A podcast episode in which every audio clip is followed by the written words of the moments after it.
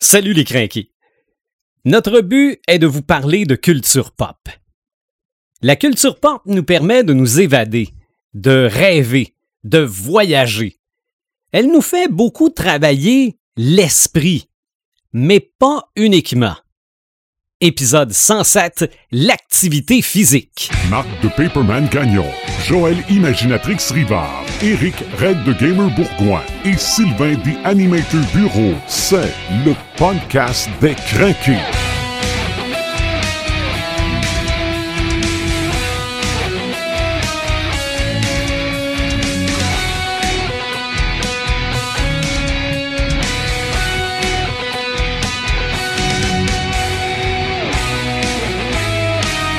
Bienvenue au podcast des Crinqués, c'est le 107e épisode et aujourd'hui, on parle d'activité physique dans la culture pop, mais aussi de culture pop dans, euh, dans, euh, dans l'activité physique. Oui, on fait, on fait les deux côtés finalement. Paperman, salut. Salut! Imaginatrix, salut. Hello. Et Red the Gamer, salut. Salut, The Animator, ça va bien? Oui, ça va bien certain, d'autant plus qu'aujourd'hui, on a tout un invité pour nous parler d'activité physique dans la culture pop et de culture pop dans l'activité physique. C'est Yvan Lheureux. Salut Yvan. Salut Sylvain, ça va bien? Ça va très bien. Ça fait longtemps qu'on qu'on se croise. On s'est croisé à des euh, premières de films de super-héros. On s'est croisé aussi à l'école euh, dans des réunions scolaires où tu m'as appris que pour euh, marcher, il n'y avait aucune condition météo qui empêchait ça. Il va me rester cependant à, m'équiper pour toutes les conditions météo. Et euh, on t'a demandé de venir jaser d'activité physique avec nous autres parce que je pense que tu es un crinqué dans tous les sens du terme. Premièrement, tu vraiment un geek parce que les films de super-héros, tu y vas avec tes enfants, les, les films de science-fiction aussi. Exact. Chez nous, euh, la culture de Star Wars, euh, Marvel, super-héros et autres, là, c'est, c'est vraiment important. Puis mon fils, euh, le thème de sa chambre, c'est Star Wars. Euh, il y en a partout. Puis euh, écoute, euh, on en Ça va reparlera faire un un petit peu grand tard. jeune homme. Ben, vraiment, mais écoute, euh, il est rentré de l'école tantôt, puis la première affaire qu'il a faite, il m'a tendu un sable laser, puis on a fait un combat de sable laser. OK. Euh, c'est, c'est, c'est très ancré dans la Parle-moi de ça, un bon papa.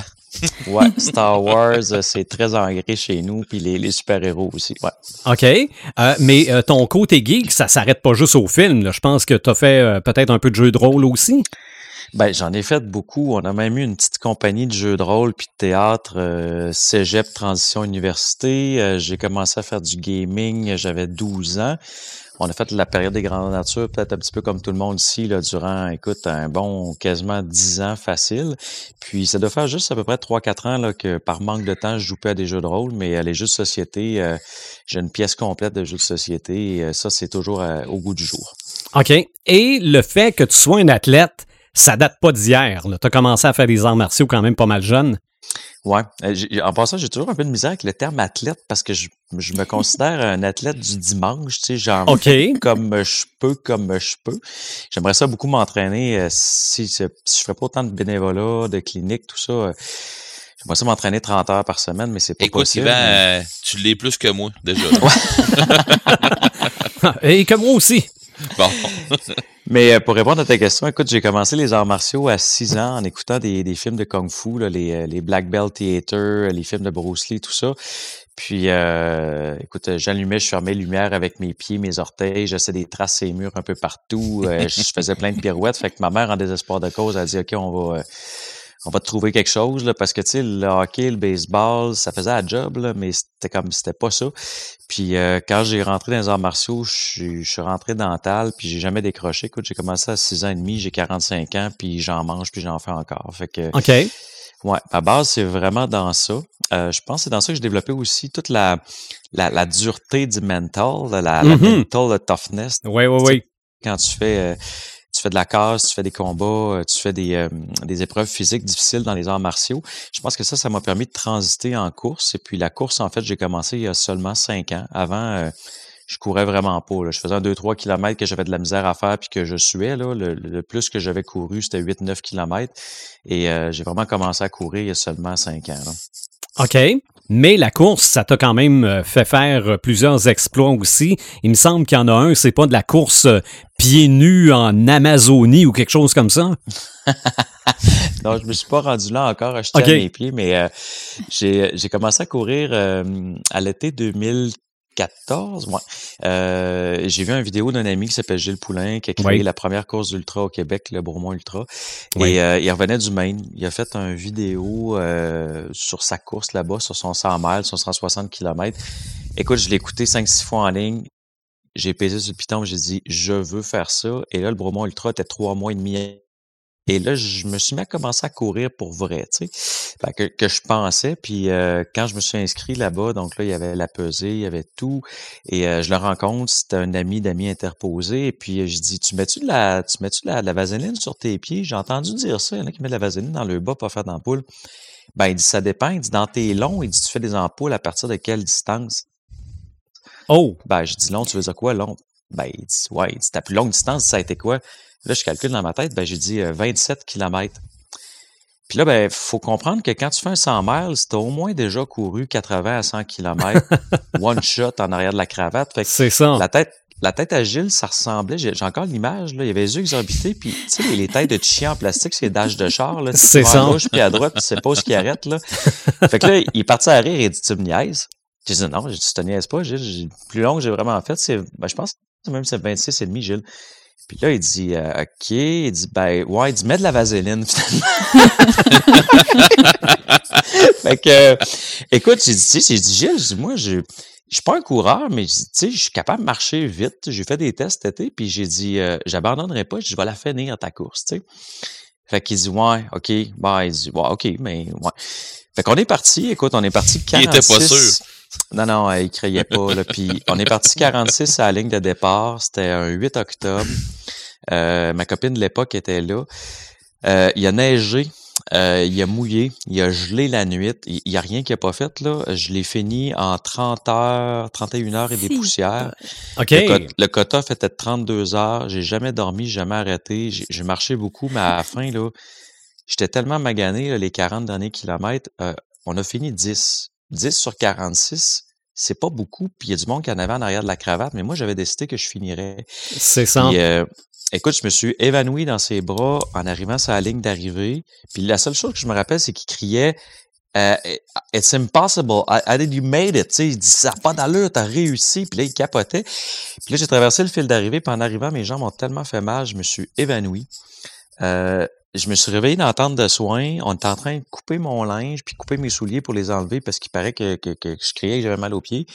Et euh, finalement, j'ai fini à l'urgence durant trois jours parce que j'étais trop magané, mais j'avais mm-hmm. décidé que je finirais. Ça, ça c'est l'expérience d'une vie. Tu, sais. euh, tu réfléchis ta vie dans ce temps-là quand tu te ramasses dans une urgence là, après une épreuve. Là. Puis, euh, sauf que j'ai ressorti de là grandi. Je me suis aperçu que j'avais fait ça comme un innocent, tu sais, que... Je sais pas! ouais, c'était pas, c'était pas classe. Puis, tu sais, durant l'arrêt l'attente à l'urgence, ben, les trois jours, mes reins ont arrêté. C'était possible qu'ils repartent pas. Euh, on appelle ça une rhabdomyolyse. Je connaissais pas ça. Euh, je me suis beaucoup documenté depuis l'époque. Puis c'est pas parce que j'avais pas bu assez, c'est parce que j'ai tellement forcé dans la douleur que mes cellules, en fait, ils ont comme explosé, si tu veux. Les tissus musculaires se sont dégradés rapidement, ils ont nécrosé. Puis euh, c'est comme si tes reins, quand ils filent, tu te fais un café avec euh, deux cuillerées de café. Ben moi, l'urgentologue qui m'a reçu, il a fait venir le spécialiste de Montréal en, en, néphrologie. Puis c'est comme si tu essayais de te faire un café instant avec 400 cuillères de café au lieu de deux, puis la même quantité d'eau. OK. Fait que ça, ça, ça, ça, tu sais, comme ça te marque un peu. Puis là, il m'a dit, ben, euh, tes CK sont à 22 000. Fait que là, ma copine de l'époque, a dit, ben, des CK, c'est quoi? Tu sais, ben, moi, la face m'a changé, tu sais. Fait que, il dit, ben, ça, madame, il dit, la normale, là, il dit, c'est 80, 120. Si vous pelletez, ça monte à 200. Si vous faites du sport, ça monte à 500. Puis lui, il est à 22 000. Ça, c'est la valeur de ses déchets dans son sang. Mm-hmm. il dit ça, il dit, écoutez, c'est la bonne nouvelle parce qu'il dit, la machine arrête à 22 000. On a envoyé des tests aux États-Unis pour avoir une mesure parce qu'on n'a jamais vu ça. Fait que ça, ça a été ma première expérience de course d'ultra. Euh, mes reins ont arrêté environ une journée et demie, deux jours. on a, j'ai bu beaucoup. On m'a bollussé euh, du liquide en masse. Finalement, ils ont reparti. Euh, avec une sonde urinaire. Ça, c'est le, le truc super intime de la patente. Là, mais euh, à, part, à, part, ça, euh, ça m'a porté à réfléchir. Puis là, je me suis mis à m'entraîner sérieusement, à me documenter plus sur la course, à travailler plus avec Emmanuel Dudon, qui était médecin, qui est une bonne amie, à, à, travailler vraiment sur les plus longues distances. Puis ça, puis j'ai vraiment attrapé la piqûre de la course à ce moment-là. Puis c'est vraiment là que j'ai commencé à, à, voir plus grand, puis à s'apercevoir que ton corps est capable de vraiment beaucoup plus que qu'est-ce que tu penses si tu l'entraînes correctement au départ. Là, tu sais. OK. OK. Ben, en tout cas, euh, ceux qui se demandaient si t'étais craqué ou pas, je pense que la démonstration est clairement faite. Là. Euh, dans tes arts martiaux, à moins de me tromper, là, t'enseignes pas l'art Jedi ou quelque chose de même? oui.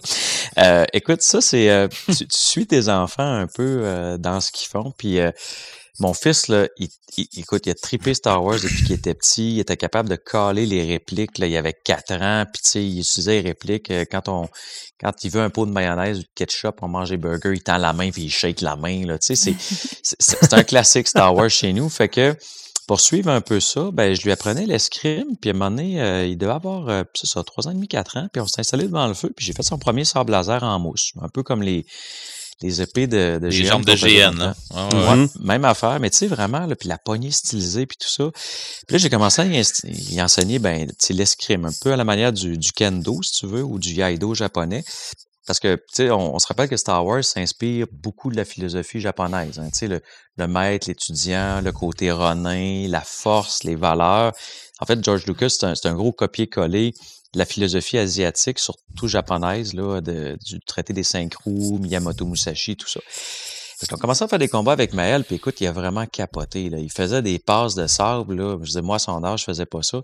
Fait que là, on a construit de plus en plus d'épées, différents trucs. Puis à un moment donné, ben, quand il a grandi, ben, ce serait le fun de faire un cours de Jedi. Fait que là, on a ouvert ça à l'école. Écoute, ça s'est rempli.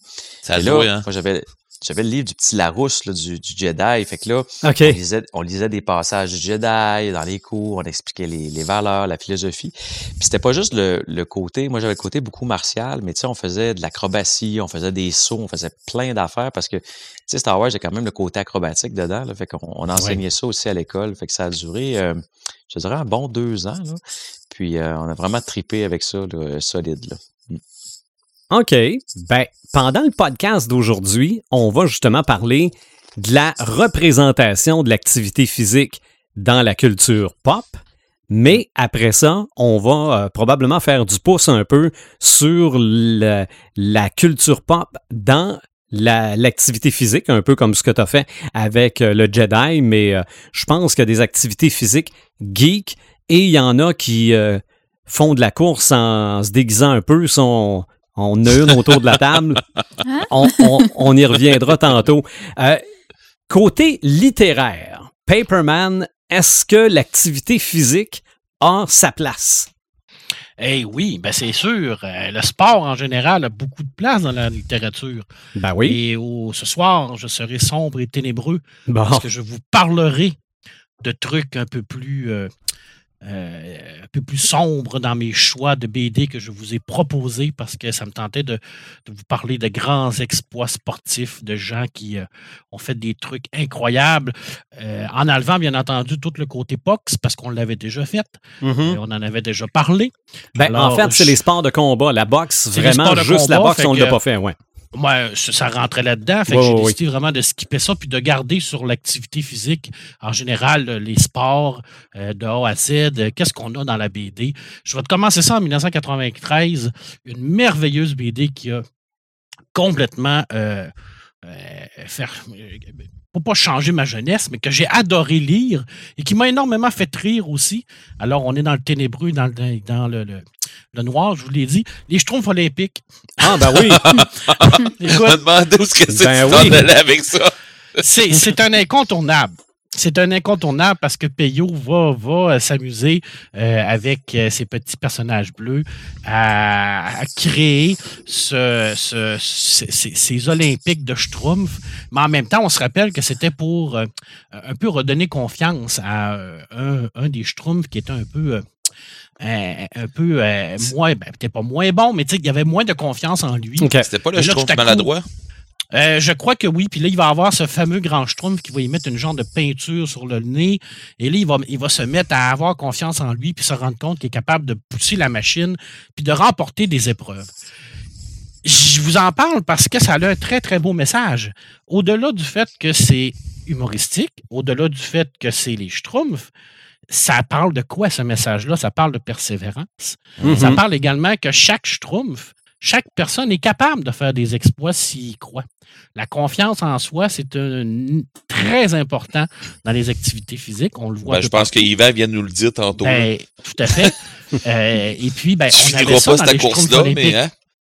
Tu c'est niaiseux comme ça, mais de prendre ça puis de l'amener humoristiquement, Mm. mais également de, de, de, de, faire ça avec un, ce personnage-là. Écoute, c'était du génie, là. mais Peyo était, était génial. là, je veux dire, euh, c'est, euh, on, on- on- on le voit toujours avec un œil euh, humoristique, mais il y avait beaucoup, beaucoup de messages dans, dans son œuvre, euh, Peyo. D'ailleurs, le, le- le- le vainqueur des Jeux Olympiques, est-ce que vous vous souvenez pour les gens qui l'ont lu, qu'est-ce qu'il gagnait? Pas du tout. Il gagnait le droit à un baiser de la Schtroumpfette. Oh boy! Ça, Ah c'est. oui, oui, oui. Ça, ça, permet motivant. de Pauvre réaliser tous les exploits, ça. Eh oui, et là, on tombe dans la fameuse pauvre Schtroumpfette parce que oui, il y a- il y, a ce qu'on appelle le syndrome de la Schtroumpfette. là. Alors, ça, c'est un autre débat qu'on ne fera pas ce soir. Euh, un autre BD qui a parlé de, de- de Jeux Olympiques, euh, mon cher The Animator et mes collègues et amis. Ben là, moi, Euh. moi j'en vois une vite, là. Vas-y, va. Ben, je vais dire Astérix aux Jeux Olympiques. Astérix Ben aux oui. Jeux Olympiques. Écoute, eh, que- qu'est-ce que. Quelle merveilleuse BD, encore une fois, de, de, de nos amis euh, Goscinny et Uderzo. Euh, Goscinny qui vient toujours, encore une fois, avec son scénario, euh, nous mettre euh, c'est cette- cet univers d'Astérix-là, avec ses anachronismes et avec également son ton humoristique, mais en même temps, c'est tout son questionnement qu'il y a. Et Uderzo, Uderzo qui est, passé maître dans le découpage, dans la mise en page et tout ça. Astérix qui va participer aux Jeux Olympiques. Et là, on se rappelle Astérix tout chétif, tout petit, avec ses moustaches, avec les gros romains, les grecs qui étaient tout musclés à côté. Tu sais, c'était toute, c'était cette dynamique-là dans cette BD-là. Quelle belle BD, honnêtement, Astérix et les Jeux Olympiques. C'est un, grand classique. C'est une des BD, d'ailleurs, les plus populaires euh, quand on, demande aux, aux amateurs et amatrices d'Astérix. Ça vient toujours dans, dans- dans les tops. là. Oui. Maintenant, je vais rentrer vraiment dans le plus sérieux parce que oui, euh, j'étais, euh, j'ai commencé ça avec un, un petit. euh, une, petite blague, là.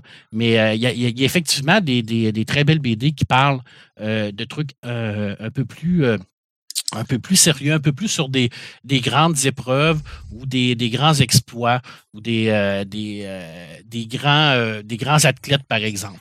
Euh, écoute, euh, je ne peux pas passer à côté du Sommet des Dieux. Euh, le Sommet des Dieux, qui est une, merveilleuse bande dessinée, un manga. en tant que tel, ben, on, on s'entend qu'on on reste dans, la BD. C'est Ta- Taniguchi qui, qui l'a dessiné, Yu- Yu- Yumi Makura qui l'a écrit, si ma mémoire est bonne. Écoute, Le Sommet des Dieux, c'est sur le Britannique Mallory. Mallory qui a été un des premiers hommes qui a tenté de, de, de grimper l'Everest. D'ailleurs, euh, euh, quand on lui a demandé pourquoi euh, qu'il qu'il voulait grimper l'Everest, sa réponse était ben, parce qu'il est là. OK. Bon. Tout simplement. sim- tout simplement. Il n'y avait pas de. Il y avait rien de plus que ça. Pour lui, il était là, puis c'était comme naturel que s'il est là, ben, on va le grimper. Et, et la, la, la, la bande dessinée en deux tomes, euh, le manga deux tomes va se, jouer là-dessus, où ce va avoir le personnage qui va trouver euh, un appareil photo parce que le Mallory a disparu dans l'Everest. Euh, on n'a jamais su qu'est-ce qui était vraiment arrivé. Et là, les auteurs vont jouer avec ça, avec ce fameux appareil photo-là qui va, qui va, qui va euh, suivre les aventures de Maori sur cette, euh, c'est ma foi, un, exploit incroyable de monter l'Everest euh, dans ces années-là parce qu'on en, en 1924. C'est-à-dire, on n'a pas les mêmes techniques, euh, tant au niveau de, l'équipement, on n'a pas les mêmes techniques d'entraînement non plus, on n'a pas la connaissance non plus de la montagne comme on l'a aujourd'hui. On n'a pas Bon, l'oxygène. aujourd'hui, peut-être que c'est euh, comment? On n'a pas l'oxygène. Ouais, on n'a pas d'oxygène, c'est ça. Alors, tout ça, euh, tout l'équipement, je veux dire, qu'on a aujourd'hui avec les polars, tout ça, ça n'existait pas à l'époque. Alors, c'est- c'est c'est un exploit extraordinaire euh, de, de- de faire ça. Euh, et puis, on, on le voit à l'intérieur du Sommet des Dieux. C'est vraiment une très- un très, très beau manga que je vous euh, conseille fortement. Dans le manga, je passe rapidement sur un petit que- qui m'avait quand même assez plu, euh, parce qu'on avait encore le petit côté un peu personnage, bon, dans, l'intérieur de, du manga, il était vraiment comme un peu loser. Là. Je, je, parle de Slam Dunk pour les oui. gens qui, euh, ouais. Alors, euh, c'est je dis, c'est un personnage qui est un, héros un peu atypique, euh, grand garçon, très, très athlétique, mais en même temps très, très, très gêné avec la jante féminine et tout tourne autour de ça parce que ça a une dynamique très jeune, très adolescente. et puis, on va suivre ces aventures de, ce jeune garçon-là qui joue au basketball et qui va utiliser le sport un peu pour se valoriser à l'intérieur de tout ça. Alors, c'est un très beau manga que, j'ai bien aimé à l'époque. La série a pensé dans ma maison. Ah, ben oui. Ah, je, ben, ben suis content de l'apprendre. Je suis content de l'apprendre. Je ne savais pas, mais je sais que toi. Fiston a ça dans ses collections, oui. Ouais, toi, tu as, quelqu'un qui, euh, qui, qui, aime beaucoup le. le qui aime beaucoup le, Transporter tout ça et de l'entraînement physique. Eh oui. Après avoir vu ses collections. Là. oui, oui, écoute, il y en a énormément. Euh, il y a beaucoup de grands, grandes activités euh, sportives qui sont, euh, qui sont mises en BD. je t'en sors un en particulier parce que, bon, vous ne savez peut-être pas, mais avant d'être gras et un peu sédentaire, j'ai quand même été bien sportif dans ma jeunesse parce que j'ai fait beaucoup de vélo. OK. et j'ai fait beaucoup de, de, de, vélo de montagne. Ça m'a toujours très, très euh, ça m'a toujours resté cet amour-là. Euh, et je suis un grand, grand amateur du Tour de France qui est euh, mmh. un peu comme les Jeux olympiques du cyclisme. C'est vraiment une, une, épreuve très, très difficile pour les, les cyclistes et c'est sur plusieurs, plusieurs jours et tout ça. Et ils ont fait une merveilleuse série au niveau du Tour de France dans la BD où ce on commence vraiment du début de, l'aventure du Tour de France avec les premiers, avec les ils appellent ça les grandes et les petites histoires de, la grande boucle. Alors, du début jusqu'à nos jours. Alors, on va vraiment avoir des anecdotes de, euh, réelles de, gens, mais mis en BD, de ce qui qu'est-ce qui est arrivé au départ, comment ça, comment ça a parti, euh, les premiers vélos, euh, la caravane quand elle est arrivée là, tout le côté publicitaire, quand est-ce que c'est arrivé, les premiers champions. bien entendu qu'on va également parler des premiers dopages, hein, parce que ça fait mhm. partie un peu de cette histoire-là. Une merveilleuse série qui est produite par le Tour de France. Donc, en même temps, c'est un genre d'infopub, là. On ne se le cachera pas. Mais c'est un infopub que, que, j'aime parce que c'est un, un, grand événement euh, qu'on connaît peut-être un peu moins ici au Québec parce qu'on n'a pas cette. Euh, on n'a pas encore cette culture de, de cyclistes-là, bien que présentement, on, on, a, on, a, eu cette année quand même des Québécois qui ont très bien performé au Tour de France. D'ailleurs, de faire le Tour de France, c'est un exploit. Ben oui. Euh, et de, performer, ça, reste encore euh, euh, un grand, grand exploit. Quel est le seul Canadien, Sylvain et mes amis, qui a remporté une épreuve du Tour de France? Hey, tu m'en poses une bonne, là? Aucune idée. C'était Steve Bauer. Oh, OK. Ben là, le nom dans les années 80. Je me souviens de ça. Puis euh, je me souviens de, l'avoir vu comme ça, puis de, l'avoir vu dans son maillot bleu remporter une épreuve du Tour de France. C'était, je pense que c'est le seul Canadien d'ailleurs qui l'a fait.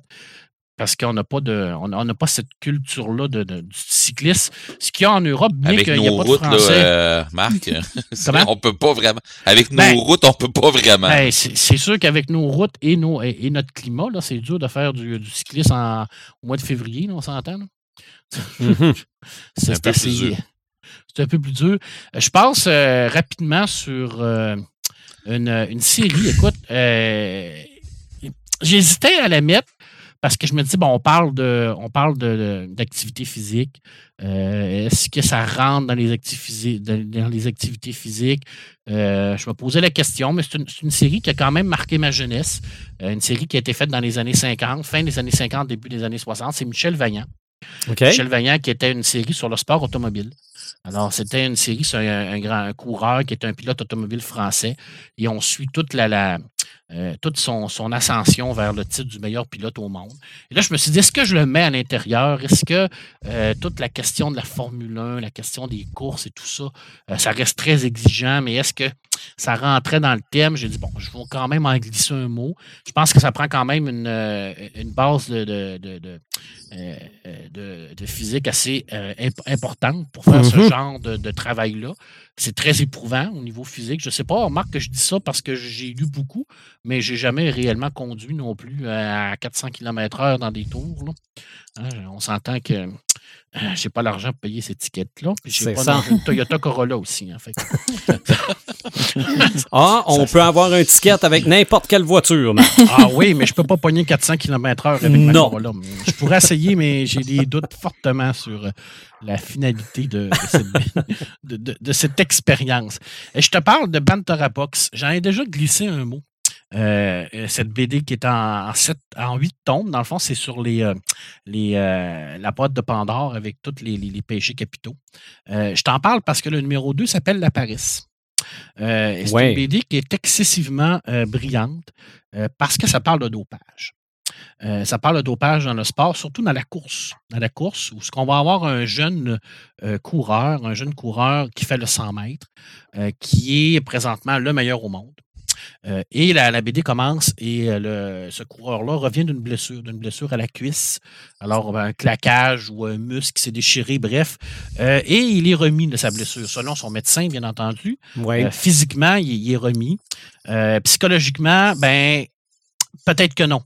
Alors, des fois, et ça, je pense qu'Yvan pourrait nous en parler plus que moi, même si le corps fonctionne, si la tête ne fonctionne pas, des fois, ça, ça même si tu es, remis à 100% il, peut avoir un genre de, de, coup de circuit là, dans, dans, ta mm. performance. La dureté du mental. Ben, la dureté du mental, je pense que lui, il l'avait pu. Et euh, il va avoir un jeune, euh, un jeune, plus jeune que lui, qui est en train de pousser en arrière de lui, qui va prendre sa place. Puis euh, dans ce monde-là, ce que j'aime également, c'est que ça parle de tout le, côté mercantile de la machine, hein. les commanditaires, euh, tous les, les, les, euh, euh, les, gros contrats que tu as. Hein. Si tu es premier, là, tu vas avoir les meilleurs commanditaires que tu peux pas avoir. Tu vas être partout. Tu vas avoir des souliers à ton nom. la fameuse phase, si tu es, si premier, tu n'es pas dernier. C'est quoi l'adage? Je ne sais plus. En tout cas, bref, il voit un peu ça se, disparaître devant lui parce qu'il commence à perdre des courses. Mm-hmm. et ben, il va prendre la méthode la plus facile, la paresse. De là, le lien avec le péché capitaux, il va commencer à se doper pour euh, reprendre ce, petit côté de performance qu'il n'a pas.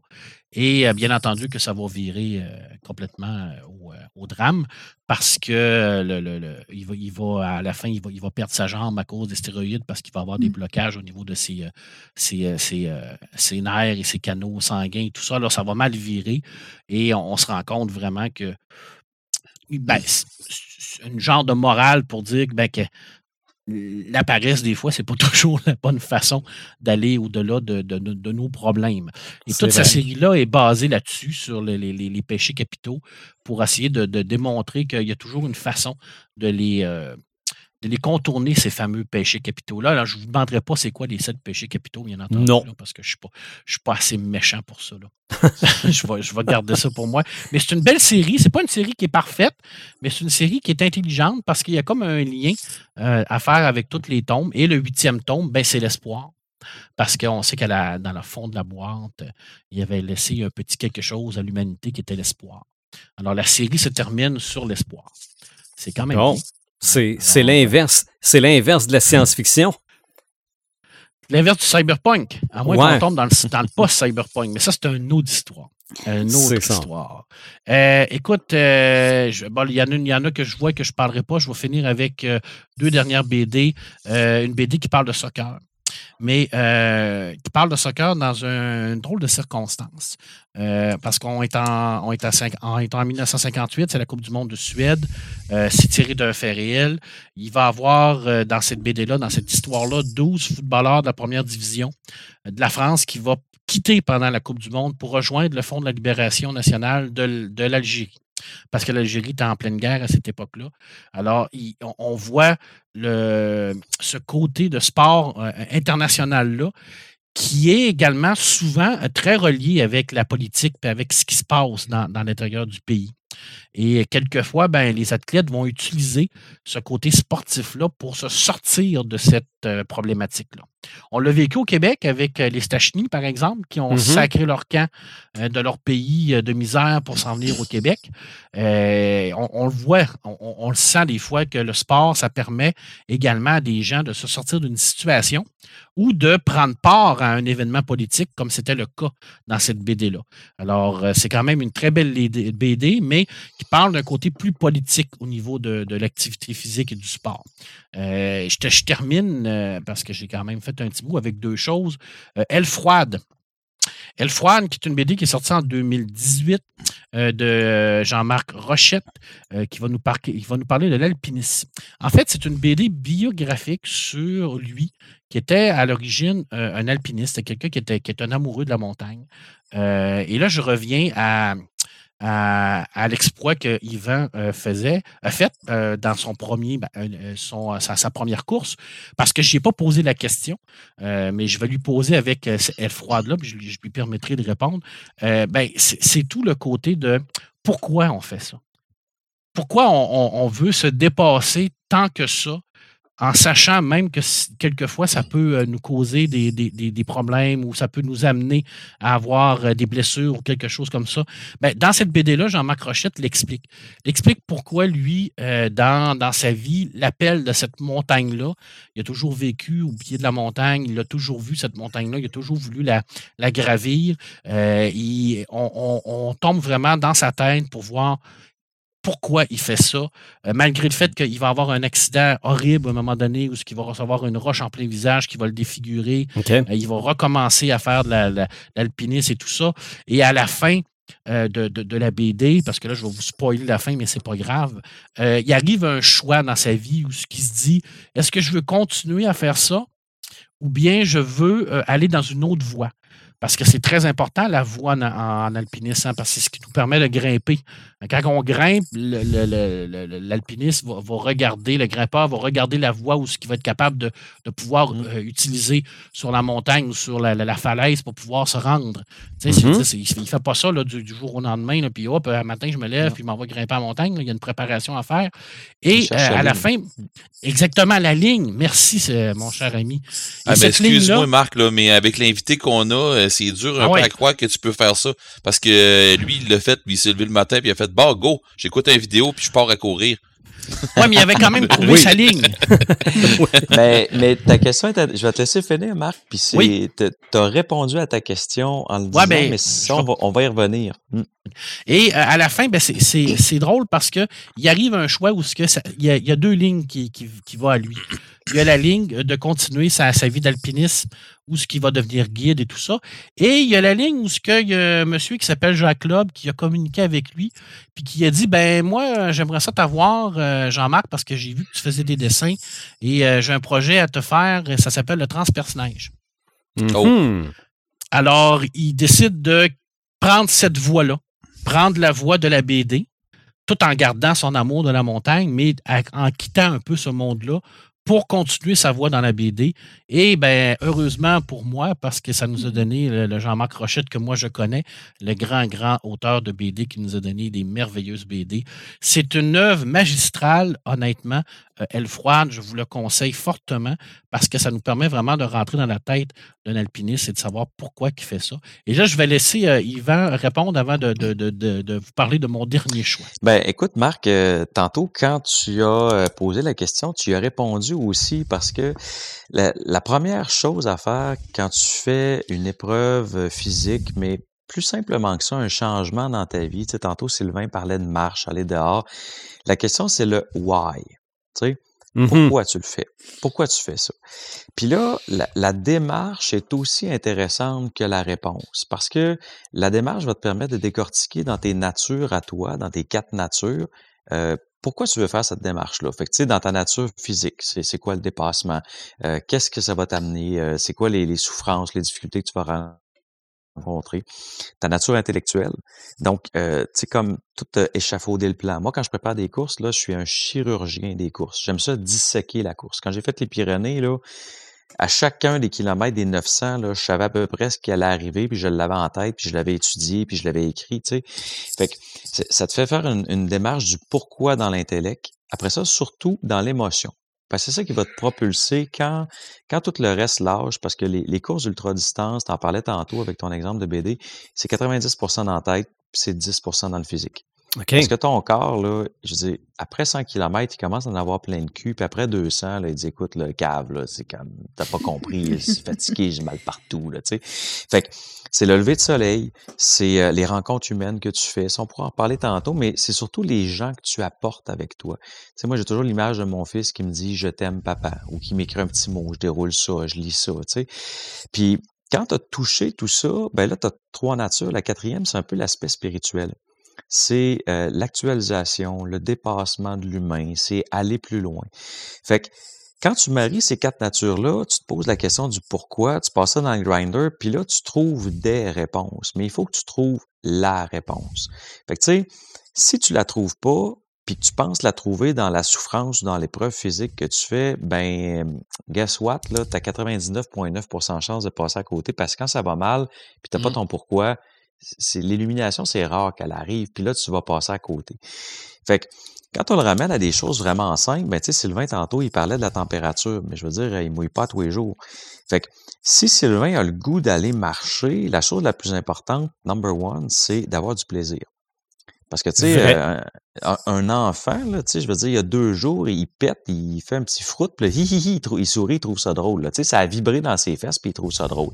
Fait que le plaisir, c'est le moteur de l'être humain. Donc, il faut que tu aies du plaisir. Nous autres, sur les courses, quand on a mal puis on souffle, là, ben, j'ai une rencontre humaine, genre avec quelqu'un, je vois un lever de soleil, des fois, je me mets à pleurer parce que c'est beau. Tu sais, je me rappelle pourquoi je suis là, puis la chance que j'ai de pouvoir faire ça, parce qu'il y a des gens qui ont le cancer des os à l'hôpital, qui souffrent, qui n'ont pas choisi de souffrir. Si moi je souffre sur une course, ben, j'ai choisi d'être là, comme dirait mon ami Emmanuel. Tu sais. Fait que si tu as choisi, endure. Si tu veux débarquer, débarque. Mais si tu es là, tu, le fais pour quelque chose. Tu sais. Fait que, il faut que tu développes le plaisir ou euh, un reminder des fois de pourquoi tu le fais, puis d'aller chercher ton why. Puis ça, c'est le point de départ de n'importe quoi que tu fais dans la vie. Que ce soit créer une BD, faire une course, aller marcher, changer une habitude dans ta vie, il faut que tu y trouves du plaisir puis que tu comprennes qu'est-ce que tu recherches puis qu'est-ce que ça va t'apporter. Fait tantôt, quand tu as dit, ben, le pourquoi, c'est la question fondamentale. Si tu n'as pas ton pourquoi avant de partir pour quelque chose, oublie ça, tu vas t'égarer, tu vas faire fausse route, tu vas te tanner, tu vas revenir à tes, habitudes ou ce que tu fais normalement, puis tu vas lâcher. Fait que quand tu l'as trouvé, ça te permet vraiment d'aller jusqu'au bout, puis ça dans à peu près n'importe quoi. Fait que Exemple, je te ramène à toi, Sylvain, tantôt, je suis plate de même, là, mais si tu veux marcher, là, il mm-hmm. faut que tu trouves ton why. Pourquoi je vais marcher, puis qu'est-ce que ça va m'apporter, puis où est-ce que je m'en vais avec ça? En sachant ça, ben là, tu vas mettre tes baskets ou n'importe quel soulier, puis tu vas y aller, puis ça va fonctionner. C'est vrai. C'est vrai. C'est mais il manque juste du stock pour y aller quand il pleut puis quand euh, quand il fait pas beau. Mais un parapluie ça fait la job hein. hein? un parapluie ça fait la job. passe sur le pont proche de chez nous. mais passe par le oh, parc des chutes, J'en ai essayé quelques parapluies sur le pont. Mais bon, regarde, euh, c'est vrai que même en vacances, je vais marcher pareil parce que ça me. je vais marcher en vacances parce que ça me manque si j'y vais pas. Ça, c'est. tu, oui. tu me permettras de terminer Absolument. Avec mon coup de cœur. On est en 92 dans une BD qui s'appelle Froid Équateur. On a un type qui s'appelle Enki Bilal. Enki Bilal qui invente un sport pour le fun dans sa BD qui s'appelle le chess boxing. Le chess boxing, c'est deux gars qui jouent aux échecs. Après ça, un round d'échecs, un round de boxe, un round d'échecs, un round de boxe. C'est un sport qui est extraordinaire dans la BD.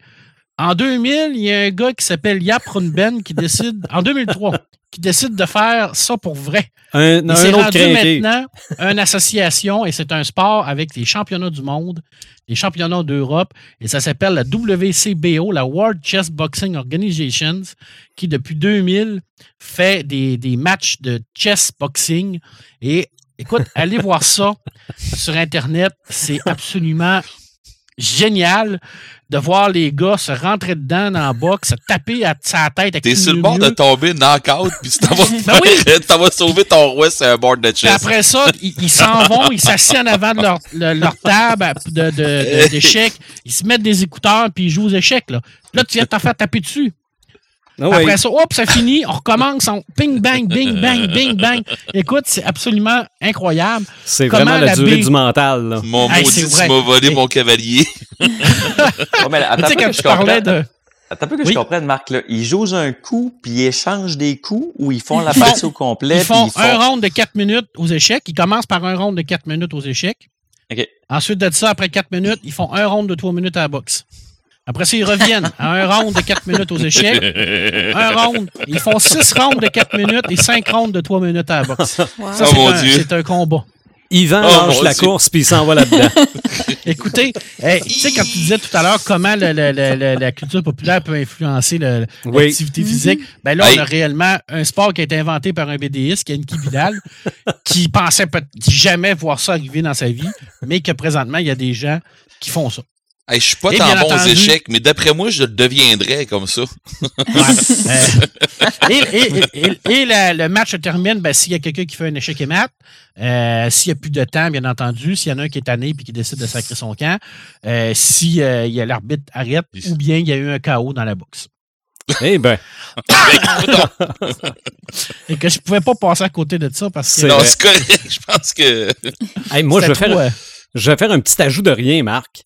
Oui, Parce que oui, tu as, parlé d'Astérix aux Jeux Olympiques. Mais dans les 12 travaux, là, on a ben, quand même. la course à pied. On a la course, on a le, javelot. on, a, on a le judo. Fait qu'on avait, on avait quand même. C'est sûr que c'est très caricatural, on s'entend. Là. Oh, en tout cas, surtout pour le javelot. Là. Hey, c'est pas assez grave à ton goût. pour Avec vrai, le bras musclé, le bras oh, droit qui était musclé. ah T'as le dopage avec Obélix aussi? Oui, c'est vrai. Oui, c'est vrai. c'est vrai. J'avais, ça m'était ressorti de l'idée, mais c'est vrai que le dopage, c'est souvent une fable dans le monde geek. Là. Je veux dire, booster nos capacités par un une substance extérieure, c'est à la ah. base de bien des héros, là, ou bien des vilains. Ouais, puis c'est dans le sport, c'est rendu, euh, c'est tu sais, moi dans le domaine dans lequel j'évolue, la course d'ultra endurance, euh, ça n'existait pas avant pour la simple et bonne raison, Marc l'a nommé tantôt, il n'y avait pas de bourse, il n'y avait pas d'enjeu, il n'y avait pas de mmh. sponsorship. Tu sais, je veux dire, euh, Tiger Woods, dans le temps, là, il gagnait, je sais pas comment de 100 000 avec ses tournois, mais il faisait 120 millions avec Nike par année, là, tu sais. Fait que si mm-hmm. tu gagnes, t'as des... Fait que dans la course d'ultra-distance, à cette heure, certaines associations ont commencé à faire des tests de dépistage parce qu'avant, euh, tu courais dans le bois, tu étais nature, t'en avais pas de ça. Mais maintenant, les gens parce que à la clé, il va y avoir un Salomon, il va y avoir un North Face, il va y avoir quelque chose. Ah. Ben là, l'utilisation de substances a commencé à apparaître. Puis mm-hmm. on parlait tantôt, Marc, des, des, des, des, cas à problème, mais ce qu'on parle pas souvent, c'est euh, euh, des cas d'embolie, euh, des cas mm-hmm. d'AVC, des cas d'arrêt rénaux, des cas de crise cardiaque spontanée. Donc, tu sais, les gens, ils euh, tu, l'as dans la culture aussi. Euh, tu regardes juste Marvel, le nombre de super-héros qu'en fait, ils ont pris une substance. Spider-Man s'est fait piquer par une araignée, tout ça. Fait que tu, en fait, je pense que la culture geek, elle l'extrapole, elle rend juste plus grandiose qu'on voit un petit peu dans la vie de tous les jours. Tu sais. Fait que c'est un peu ça. Tu parlais de la confiance en soi. peut-être, ouais. Ouais, tu sais, euh, quand j'ai commencé la course de Transpyrénées, avant le départ au Pertus, écoute, il y a 300 personnes. Puis là, les 300, on est sur la ligne de départ, on jase quelques heures avant, puis on s'en va sur 900 km. Moi, j'ai jamais fait une course par étape. Je sais même pas c'est quoi. Euh, j'ai testé mon matériel, ça fait huit mois que je me prépare, mais j'ai jamais fait une affaire de même. J'ai pas fait un 200 puis un 300. Je dis, je vais cliquer sur la plus grosse au monde, on va essayer ça, tu sais. puis tout le monde qui est là nomme ce qu'ils ont fait. J'ai gagné la Diagonale des Fous, j'ai gagné l'UTMB, j'ai gagné ci, j'ai gagné ça. Et là, là j'ai eu le syndrome de l'imposteur, mais à côté d'embarrure. je me disais, OK, moi, j'ai fait 200 miles, les reins m'ont arrêté sur un des deux. Euh, écoute, euh, j'ai pas, pas d'affaire avec ça de moi, là. Je, dirais, écoute, puis tout le monde se bombe le torse avec ce qu'il avait fait. C'est un ami français, Didier, qui m'a dit, euh, il dit, écoute, Yvan, écoute les pas, fais ton truc, va à ta vitesse, tu vas voir, ça se fait. Et puis, puis finalement, j'ai terminé parce que j'ai respecté mon corps, je me connaissais, je suis allé à ma vitesse. Puis on a fini, euh, de mémoire, 56 sur 300. Puis ils pensaient pas qu'elle en finir un, tu sais, mais ces gens-là ont droppé parce qu'ils sont allés trop vite, parce qu'ils ont fait des erreurs d'orientation, parce qu'ils ont fait des erreurs sur leur corps, d'hydratation, de... mais on l'a tous, ce syndrome d'imposteur-là, puis on le retrouve aussi dans la BD parce que tu regardes les incertitudes euh, des super-héros, tout ça, puis ils vont-tu être à la hauteur, ils vont-tu y arriver, il y a toujours l'antagoniste euh, qui, est plus fort ou qui est ci, qui est ça. Fait que, tu sais, je pense que ça surdimensionne les émotions humaines, les incertitudes humaines, puis les, capacités humaines aussi en même temps. Bien d'accord avec ça. Ouais, il y a des. Euh, tu parlais tantôt de, de, de romans, euh, Marc, puis de, de, de BD. Tu as plus parlé de BD et tout ça. Ah, j'ai pas parlé de romans. Non, mais c'est ça. Non, je, parce que j'ai j'ai quelque chose qui m'est qui m'est revenu euh, en tête. Euh, je sais pas si tu as déjà tombé dans la dans les collections de Harlan Coben. Oui, oui, l'agent de, l'agent sportif. Oui, Myron Boulitar, il a fait, il y a, une grosse série là-dessus. Le gars, c'est un agent sportif qui était supposé de jouer pour les Celtics euh, au basketball, puis finalement, il a eu une, belle, blessure au genou, puis il est devenu euh, euh, par la bande avec le FBI, enquêteur, puis détective privé. Puis pour vrai, là, ces romans-là, je les ai dévorés, toute la séquence, toute la, série au complet. Mais c'est tous des, des, des, romans qui ont rapport avec euh, un truc qui arrive. Il était supposé être agent sportif, puis finalement, ben, ça, ça, ça débloque avec euh, un paquet de trucs qui ont rapport avec euh, le sport. des fois, ça, tourne autour du sport pas mal, c'est vrai. Ouais, très, très bonne suggestion, Red. Mm-hmm. Imaginatrix, maintenant, ce que l'activité physique t'inspire, mais je veux aussi que tu parles de ton expérience personnelle. Oui, ben moi, comme vous savez, je m'adonne à la course depuis euh, quelques années maintenant. Euh, évidemment, je fais pas des longues distances comme Yvan, mais euh, c'est le but pour moi, c'est surtout garder la forme au quotidien. Là. Mm-hmm. Fait que j'ai fait, en, fait, ma première course que j'ai faite, qui, puis pour moi faire des courses, euh, c'est vraiment une motivation, tu pour euh, pour avoir un objectif, tu pour être capable de continuer puis de, de continuer à faire ça régulièrement surtout. Ma première course que j'ai faite, c'était une course geek justement. C'était la Total Zombie. Euh, vous en aviez parlé un peu dans votre podcast sur les zombies. J'étais pas là à l'époque. Ça doit être mourant, ça. C'est, c'est vraiment une belle course, le fun, plein de challenges, plein d'obstacles. Euh, dans le fond, le concept, c'est que tu as une, euh, une, ceinture de tag football avec des flags. Puis euh, tu cours, il y a des zombies qui essayent d'attraper tes flags. Puis il faut que tu finisses la course avec au moins un, un, mm-hmm. flag. Fait que moi, l'année que je l'ai faite, c'était en 2016. C'était, ça se faisait au parc Vacances Valcartier. C'était vraiment euh, le fun parce qu'on faisait peut-être 500 mètres, puis on, on partait dans l'Amazon. Là. Je sais pas si vous savez, l'Amazon, c'est comme l'espèce de circuit qu'on fait en, en, trip. gonflable. Oui, oui. Fait que, ben là, évidemment, il y avait enlevé l'eau du circuit, mais vu qu'il mouillait beaucoup, euh, ce soir-là, ben ça se remplissait là. Fait que au, début, on s'est jeté là-dedans, on avait peut-être euh, un pied d'eau à peu près, puis c'était de l'eau glacée là. C'était comme euh, c'était ce week-end-ci là, c'était le week-end de l'Action de grâce en octobre. Fait que là, un coup que t'as les deux pieds bien trempés, bien gelés là, tu dis ok le go, faut qu'on y aille, faut qu'on continue. après ça, tu sors, on est monté jusqu'en haut, on a été comme dans les, dans, il y a un camping en haut, on a été dans le camping, on a fait comme des, des espèces de zigzags dans le camping, là, c'était bouetteux, c'était, c'était fou, ça, ça se faisait de nuit en plus, avec une horde de zombies qui courent après puis qui surgissent de partout. Puis il y a des il y a des gens déguisés en militaires avec des guns de, de, paintball qui font comme qui sont là comme pour te protéger des, des zombies puis euh, faire des safe zones à des places puis euh, La question c'est t'es-tu morte? Oui, oui. Ah. en fait, j'ai été infectée. Ah, on, dirait plutôt ça. Ils t'ont achevé. oui. Euh, dans le fond, c'est ça, c'est un parcours de 5 km. Euh, puis ça se fait la nuit. Ça prend quand même un bon entraînement. Il y a des gens qui vont faire ça avec zéro zéro entraînement là. C'est super dangereux. Écoute, un terrain glissant, il y avait des ornières debout. Euh, Mais tu peux pas te cacher à quelque part pour attendre que la vague passe? Euh, non, en fait, les zombies, ils se déplacent pas, ils restent sur Ah. place. T'sais, Ils ont comme une espèce de, de rayon de champ d'action un peu. Là. Ils se déplacent pas vraiment. Là. Bon, Fait ça, c'est qu'ils le essayent plus. en moi qui parle. là. C'est ça, ils essayent plus de te bloquer le passage que de, que de te courir longtemps après. Ouais, parce là. que je pense que tu as des balises. Hein? Euh, oui, ben, euh, ben oui, c'est ça. C'est un sentier qu'il Faut, faut, que suivre. T'as pas le choix. Là. Puis dans le fond, il y a tellement de monde qui la font que, que c'est ça, tu suis le groupe dans le fond, puis t'espères Ok. de pas te faire pogner au travers. là. puis euh, Tu tiens dans le milieu du peloton. ouais, ben il y, a- y plein de stratégies. Il y a plein de Tu peux prendre stratégies. quelqu'un puis le pitcher sur un zombie? Ah, tu, tu peux tout essayer, mais tu peux pas t'en prendre aux zombies parce qu'évidemment, c'est des acteurs, c'est des OK. c'est ça, ouais, mais si tu pitches quelqu'un aux zombies, tu t'en prends à eux autres à quelque part. C'est ça, ouais.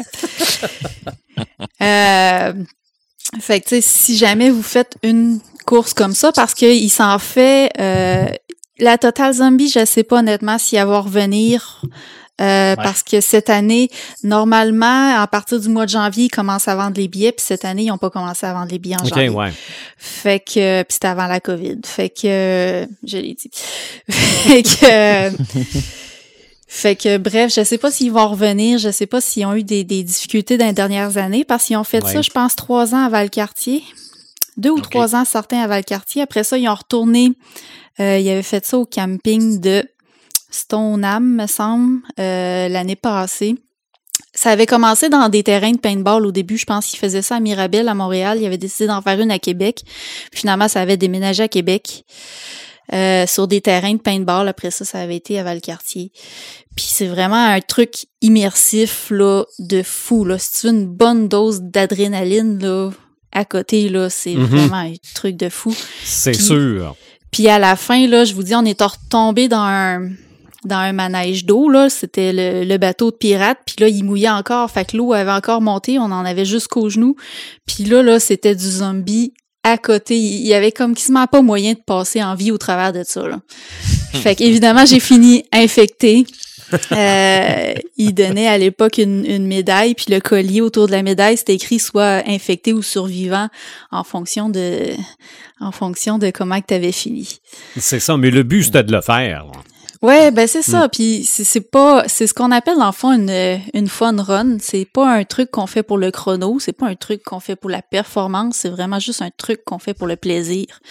Puis le le, le challenge.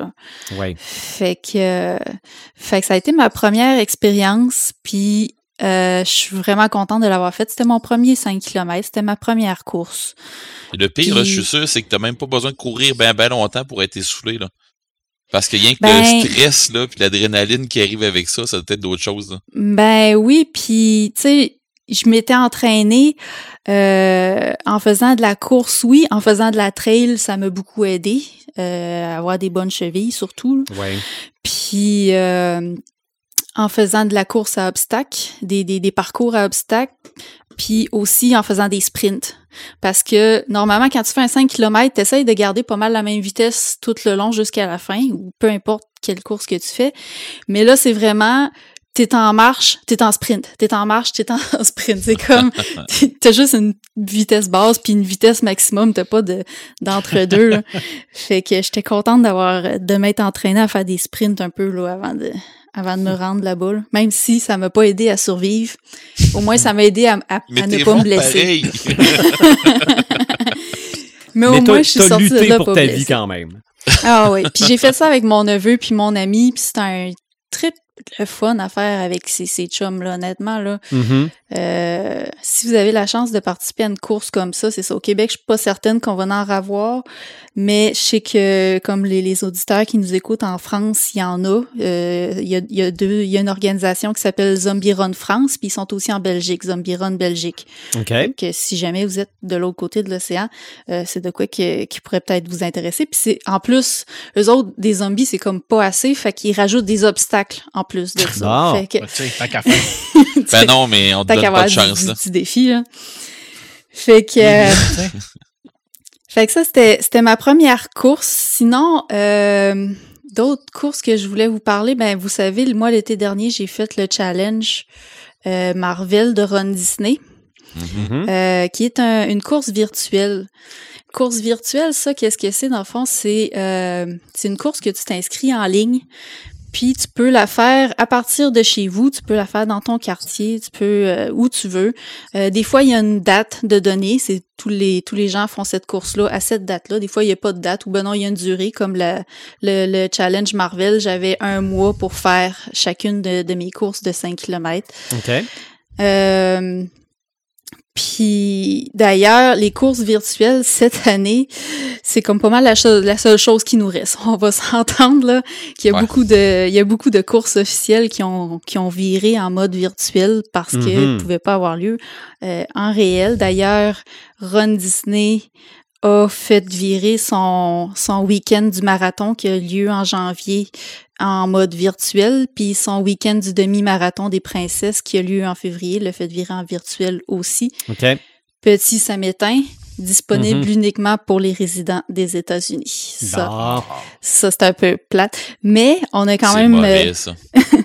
mais on a quand même plein d'autres euh, options dans le virtuel côté course geek. Honnêtement, là, il y a plein de compagnies qui organisent des courses. Il y en a que c'est juste comme c'est juste comme tu payes un montant, puis ils t'envoient une médaille par la poste, puis tu cours ta distance euh, quand tu veux, à l'endroit que tu veux. Il y en a d'autres que ils vont plus ramasser des sous pour des, des fondations, des trucs comme ça. Ça coûte un petit peu plus cher, mais tu le fais pour une bonne cause, puis euh, comme là, moi, au mois de septembre, j'ai fait le Gauntlet Challenge de Middle Chasers, qui était dans le fond un, challenge de 6 fois 5 km. Puis c'était le, le gauntlet de Ironman. Et à chaque course que tu faisais, ben tu rajoutais une petite euh, une petite pierre de l'infini oh. sur le gauntlet là, qui, qui était en fait la médaille. Fait que, fait que j'ai fait celui-là, puis là j'en ai un autre là euh, qui qui, qui m'attend à quelque part là, ça va être le 60 km. Oh, c'est le gauntlet de Hulk, je pense. Hein. C'est le gauntlet de Thanos. De Thanos, OK. Mais, mais ton gauntlet, tu, tu le fais continuer? Ben, je pense à la même question que toi, Marc. Est-ce que tu prends une pause une fois par jour? C'est quoi? Euh, tu, tu, fais sur... Euh, c'est ça, tu le fais sur le temps que tu veux. Moi, je le fais sur un mois. Je vais essayer de me challenger de faire mon 60 km en un mois. Fait que ça va être six courses de 10 km. OK.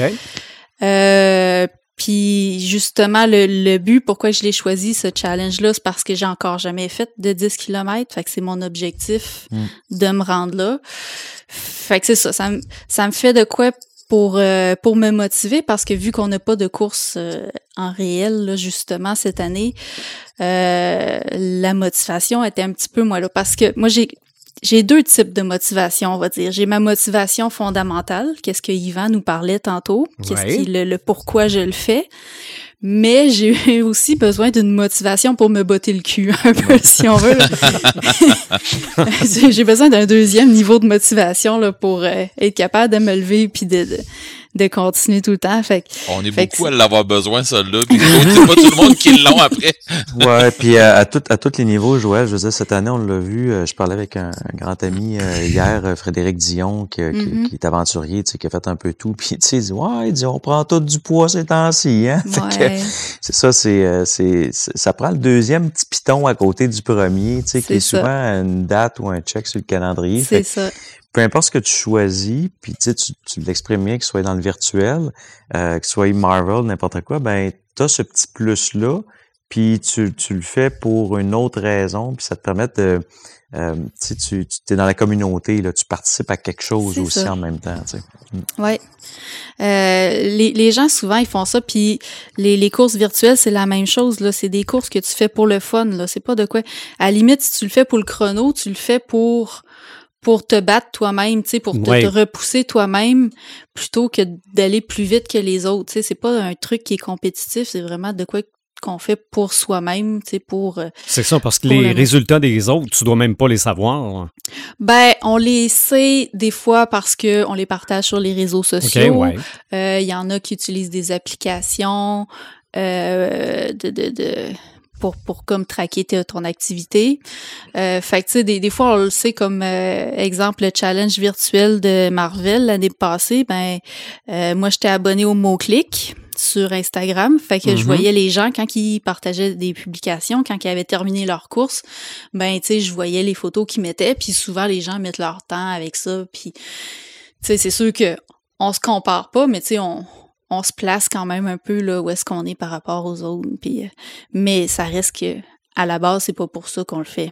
Oui. Mais euh, en parlant de virtuel, justement, euh, toi, Yvan, tu t'as organisé comme deux défis cette année, même, même trois un peu si on pense à la Solidaricourse de, de ce Ouais. printemps.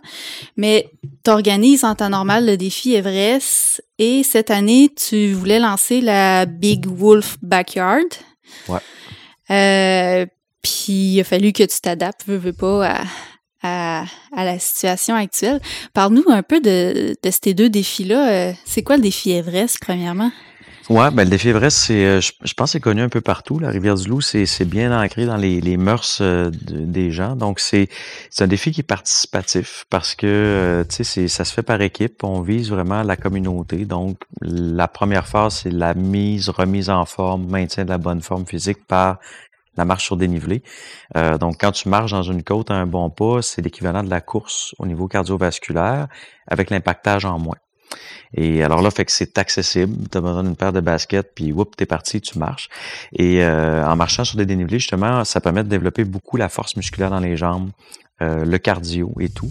Donc, on vise à atteindre la hauteur de l'Everest en équipe. Donc, tu, fais une équipe de 3 à 20 personnes, tout dépendant de ta forme physique. Et normalement, le jour X, ben là, les gens s'élancent dans la côte, puis ça leur prend 2 heures, 3 heures, 6 heures, 8 heures faire leur défi Everest. Et ils amassent des sous pour une cause de leur choix. Donc, ça, c'est le deuxième côté, le côté caritatif. Et on est la seule fondation au Canada, la Fondation Everest, qui redonne à tous les organismes tout azimut. Donc, les gens ont quand même le choix de choisir la cause qui leur tient à cœur. Oui. C'est ça pourquoi que ça fonctionne si bien. Et on oriente les dons à 100% On paye même les frais de service là, de, de carte ou de PayPal pour euh, envoyer les sous à cet endroit-là.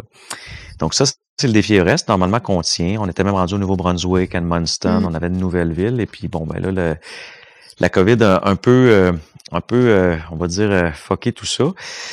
Donc, quand ça a commencé, ben nous, euh, tu sais, un peu comme tout le monde, on s'est mis à l'arrêt le printemps passé, mais tu sais, la, la promesse des, des beaux jours, on courait, euh, on s'en allait sur la forme. Moi, j'avais quatre courses internationales cette année dans quatre pays différents, tu sais. Mhm. Fait que euh, tu te dis, ouais, c'est le fun. Fait que là, tu comme, t'es en printemps, tu, tu, tu montes ton volume de course. Fait qu'on s'est donné le mot, euh, huit amis coureurs un peu partout au Québec. Puis on s'est dit, écoutez, on fait quelque chose, le besoin était là pour les banques alimentaires. On servirait de bord en deux, trois jours. On a créé le concept avec Martine Bernier d'Histoire M à Rivière-du-Loup, euh, huit amis coureurs d'un peu partout au Québec. Puis on a parti à Solidaricourse. Le principe était niaiseux. Ça nous a pas coûté une scène, juste euh, des, des dizaines d'heures, mais tu allais choisir ta plage sur le site Facebook. Tu partais de chez vous, tu imprimais ton dossard qu'on t'envoyait, tu faisais une belle photo, tu incitais les dons dans ta région pour les banques alimentaires, tu allais courir ton heure, tu revenais chez vous. Quelqu'un te faisait un high five virtuel, partait de chez eux, Mm. Sylvain partait de chez eux, Marc partait de chez eux, puis on a fait une chaîne continue durant huit semaines dans huit régions différentes du Québec. C'est même allé en France, euh, c'est allé aux États-Unis, il y a des gens de partout qui ont participé, euh, Chine, euh, Irlande. On a fait le tour comme ça, puis on a fait des dons. On a ramassé 60 000 pièces pour les banques alimentaires au Québec en huit semaines sur un coup de tête sur, je pense, une des premières idées de course virtuelle qui a été lancée. Ça avait commencé grosso modo, mais tu sais, je veux dire, on était vraiment précurseurs. Puis là, on s'est servi de ça pour faire le levier pour créer la version virtuelle du défi Everest cette année, qui a quand même vraiment bien marché là, avec les Mhm. moyens du bord qu'on avait. C'est un peu la même gang, euh, surtout de Rivière-du-Loup, deux mois et demi, euh, une gang de petits lutins euh, du Père Noël informatique Mhm. qui ont programmé l'application, qui a été super stable, qui a bien marché. Donc, euh, ça a préparé le mois de l'Everest, Catherine Thériault, qu'on a fait partout au Québec. On a eu des stories là, incroyables de gens là, qui l'ont fait en solo, en équipe, euh, d'un centre de ski partout. Donc, ça nous a permis de développer une expertise qu'on voulait développer dans deux, trois ans. Mais on s'est viré de bord pour on dit, OK, là, on, on investit sur le, le, le virtuel, sur l'informatique. Puis l'année prochaine, ça va nous permettre d'avoir euh, de la géolocalisation à partir du mois de janvier. On va relancer une, une édition virtuelle en janvier, euh, concomitante avec une édition physique. Fait que tu sais, je pense que c'est, euh, tu sais, quand on, le, le ciel t'envoie des citrons, se fait de la limonade, là. Fait qu'on Effectivement, c'est c'était un peu à ça que je pensais, justement. Mhm. On, s'adapte tout le monde, hein, dans tous ça. les milieux. Puis c'est pas facile. Moi, je vais dire, euh, j'ai eu un petit épuisement entre les deux oreilles euh, il y a quelques semaines. C'est la première fois de ma vie que ça fait ça. Là. Le physique, et, mm écoute, je, veux plus parce que quand on a venu faire le défi Everest, mon amie Marlene, qui est la directrice d'Aricana, a tenu Aricana avec 700 coureurs juste sur les distances longues. Puis deux semaines après, au Québec, il n'y a plus rien qui marchait. Là. C'était dans le mm-hmm. jaune, dans l'orange. On s'est battu avec la santé publique pour réussir à tenir l'édition du Macadam Ultra, qui habituellement affiche complet. Puis cette année, on avait 12 coureurs. On mm. s'entend-tu que c'est pas beaucoup, là? Puis l'équipe du Cégep en loisir, l'équipe du défi, les bénévoles, tout ça, les permanences, tout le monde a été génial, mais on s'est battu jusqu'au dernier moment. Écoute, le mercredi soir à 9h, on savait pas si on partait ça le vendredi. Fait que finalement, on a réussi à le partir, sauf que ça l'a amené que les régions ont viré, puis en tant qu'acteur de la santé, ben moi je me voyais mal demander à des gens pour le Big Wolf la fin de semaine du 17-18 septembre, ben partez de Montréal, partez de Gatineau, partez des régions qui sont rouges pour venir dans la région ici. On s'entend que peut-être qu'il n'y aurait pas eu de danger, mais tu veux pas être l'acteur qui va mm. créer euh, un embourbement du système de santé, qui va créer potentiellement un mort. Tu sais, moi, je, je veux pas être dans cette chaîne-là. Fait que de te faire dire bravo par la société autour de toi. Non? ouais, mais tu sais, on, l'a cancellé euh, vraiment à regret, puis ça a été crève-cœur parce qu'on avait repoussé, puis on était trois courses au Québec qui avaient maintenu le cap euh, Aricana, euh, euh, nous autres, le Big Wolf, puis Beaumont Ultra qui a dû annuler aussi, là, c'était en fin de semaine. Euh, c'est vraiment difficile pour les organisations parce que tu sais, on voit pas les, les sous, mais tu sais, l'implication humaine, le stress que ça amène, euh, le mécontentement, parce que tu sais, tu veux pas tu veux pas mécontenter des gens. Il y avait un engouement sur la Big Wolf, là. Je pense que dans une course au Québec, j'ai jamais vu ça. Là. Parle-nous-en donc en plus en détail la Big Wolf, parce que ça, c'est un truc de crinqué. On s'entend là que c'est assez fou. Là. c'est, une affaire un peu de malade. C'est euh, Moi, j'ai eu la chance l'année passée euh, d'aller aux États-Unis, au Tennessee, euh, rencontrer un personnage qui s'appelle Laz ou Lazarus Lake de son NACA. En fait, c'est Gary Cantrell, son vrai nom. C'est un Américain qui a créé cinq courses mythiques. Euh, quand on parle de mythique, je veux dire, euh, Gary, c'est le Père Noël de la course. Euh, tu pourrais penser à Tolkien, ce que Tolkien est au fantastique. Et voilà, on a parlé de Tolkien. ouais, c'est vraiment, tu sais, je veux dire, quand tu parles de littérature fantastique, d'elfes, de nains, de, de prémices de ce que ça a été, là, ben tu, tu peux pas passer à côté de Tolkien. Marc, tu me corriges, là, mais je pense oh, il, que... Il te corrigera pas. ah, mais Marc, il est vendu. c'est ça, t'as Tolkien. Puis tu sais, quand tu parles de Dune, Frank Hébert, euh, tu sais, tu, mm, tu mm, parles mm, d'une littérature euh, qui est très, très euh, fantastique, qui est, qui, est, qui, qui, est dans les étoiles et qui a créé des choses incroyables. lui, ce gars-là, Gary, c'est ça. Donc, il a créé la Barclay, qui est la première course qui a été très, très, très connue euh, mondialement. Puis la Barclay, c'est pas compliqué. Euh, il y a eu 1000 personnes qui l'ont essayé en 30 quelques années, puis il y a eu 15 finishers. Mm-hmm. Fait que ça te donne une idée. Le gars, c'est un comptable. Il était comptable dans une compagnie minière. Puis euh, l'histoire, je te parle de ça parce que je vous parle de ça parce que c'est vraiment intéressant sa première course. Euh, lui, c'était un coureur de marathon, Gary, dans son bon vieux temps, avant qu'il fume deux paquets de cigarettes par jour. Puis que, c'est un personnage. Il a la barbe super longue. Il a l'air du Père Noël. Puis euh, il restait à côté d'un parc au Tennessee qui avait enfermé l'assassin de Martin Luther King. Et le gars, c'était une prison à haute sécurité. Il a réussi à se sauver. Et là, il disait qu'il y avait trois murs à la prison. Le premier mur, en pierre, le deuxième mur de clôture puis de barbelé, puis le troisième mur, c'était la région autour de la prison de Barclay. Le gars, quand ils l'ont retrouvé, 24-30 heures après, il avait parcouru, de mémoire, là, c'est 9 ou 12 miles. Mais tu sais, c'est rien, ça, là. Tu sais, je veux dire, c'est pas beaucoup. Fait que Gary, qui habitait là, il dit, voyons, ça se peut pas que ce gars-là, il n'ait pas pu se sauver plus loin que ça. Fait qu'il parlé à ses chums, puis il dit, on va faire une course. On va l'appeler la Barclay. à ce moment-là, la prison fonctionnait encore. Après ça, elle a été désaffectée. Fait que la course est super simple. Il te sélectionne. Tu t'appliques en communiquant avec lui comme tu peux. Il est très Facebook. Euh, il y a un courriel qui est caché. Euh, à l'époque, c'était par écrit. Et si tu choisis, tu recevais une lettre qui commençait par Mes sincères condoléances, je vous ai choisi pour ma course. OK? C'est plein d'humour, son truc. Fait que, uh-huh. d'humour, d'un sarcasme, là, mais suave, là, d'un masochisme, dis-je. Fait que tu t'en vas sur son terrain, euh, sur, sur, sur, le parc à Barclay, et euh, 24 heures avant la course, il va te donner la carte du, du parc. Et là, il y a 12, 15 livres qui sont cachés à quelque part. Là, tu n'as le droit à aucun moyen technologique, tu n'as pas le droit à une boussole, tu n'as pas le droit à une montre qui est GPS et tout ça. Et là, tu t'en prends sur le parc pour 5 boucles d'environ 30 à 40 km. Et là, tu sais pas ce que tu t'en vas. Fait qu'imagine que tu t'en vas dans le parc des chutes, mais dans le bush. Puis que là, tu montes le. Tu sais, quand tu passes le, pont, là, puis que tu montes la, la, colonne de tuf qui est là, là Mm-hmm. ben, tu décides que tu montes ça, là, tu sais. Fait qu'il a fait des petites croix sur sa carte. Et là, tu pars, il faut que tu trouves les livres. Fait que là, le livre, il y a une carte, un trait rouge. C'est extrêmement difficile. Et quand tu arrives sur le premier livre, faut que tu déchires la page de ton dossard. Ton dossard qui t'a coûté la modique somme d'une plaque de licence de la région que tu viens dans le monde. C'est ça que ça coûte s'inscrire.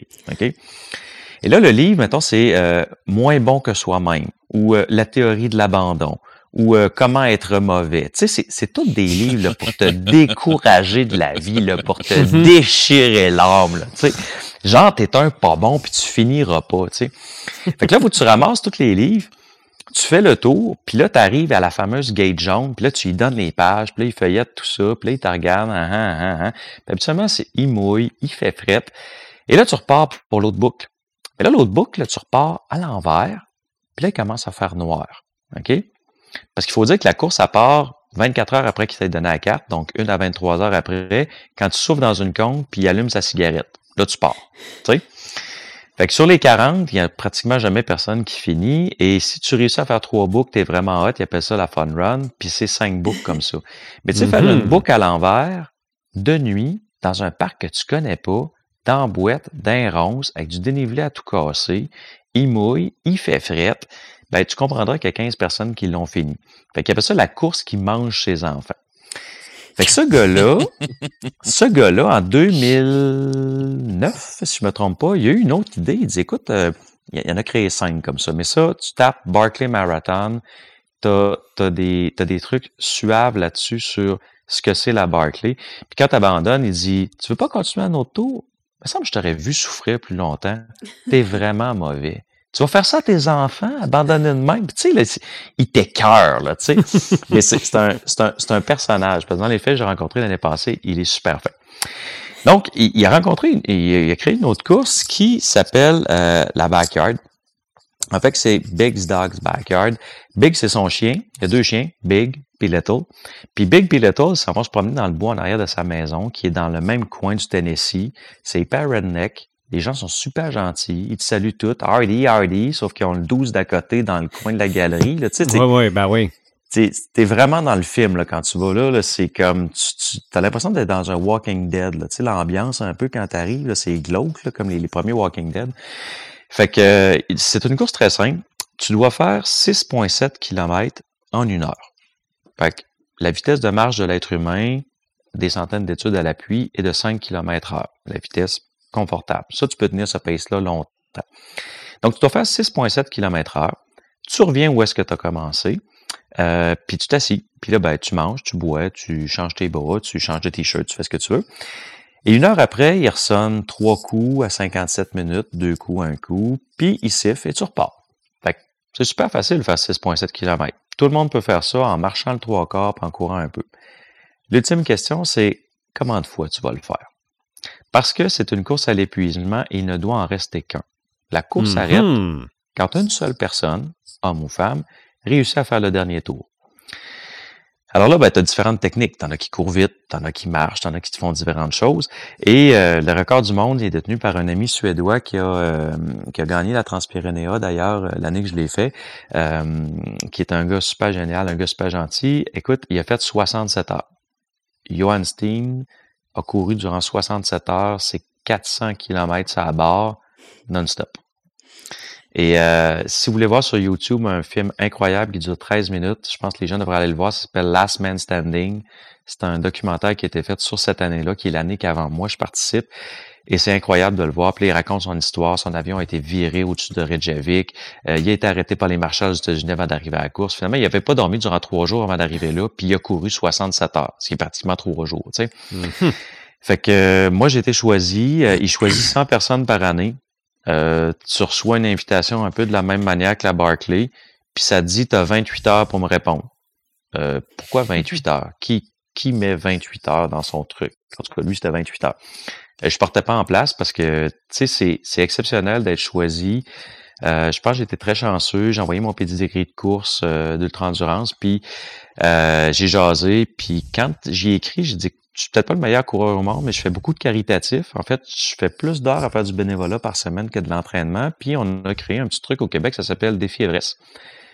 Fait qu'il m'a répondu, Défi Everest, I heard about that. I saw some videos.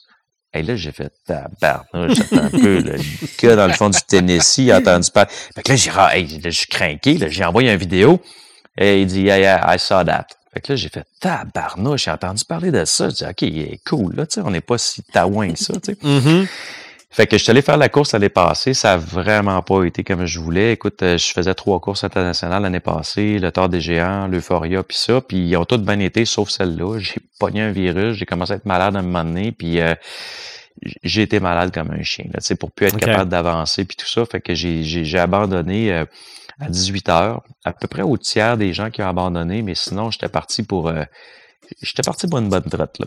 Mais euh, cette affaire-là, c'est un peu comme au football, any given Sunday. Euh, dès que tu as un mauvais tour, ben faut que tu arrêtes parce que le principe des backyards, c'est très simple. C'est qu'habituellement, sur nous autres, nos courses d'ultra-endurance, on peut courir 20-21 heures.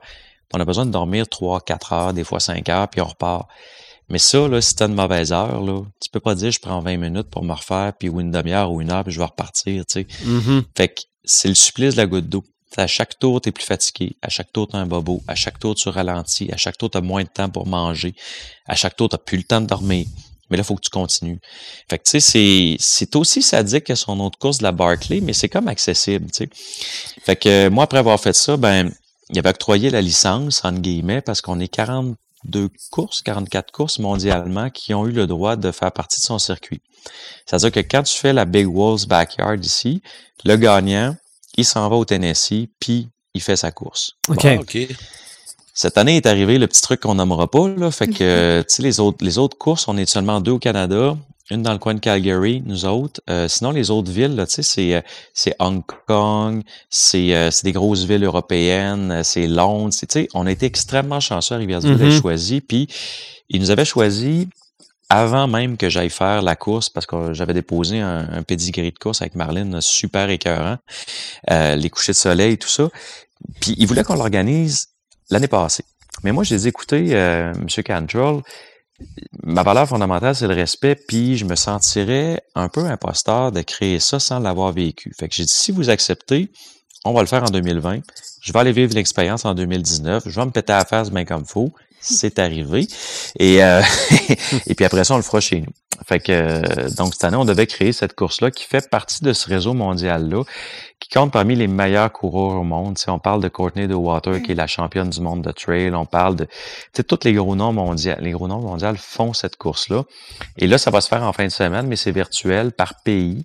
Euh, le Canada a une équipe. Moi, j'ai été invité à faire partie de l'équipe finalement pour des raisons personnelles, puis bon, un peu de fatigue accumulée, je suis pas allé. Mais euh, il y en a qui, euh, qui font cette course-là. On a une Québécoise qui participe, elle se fait à Vancouver.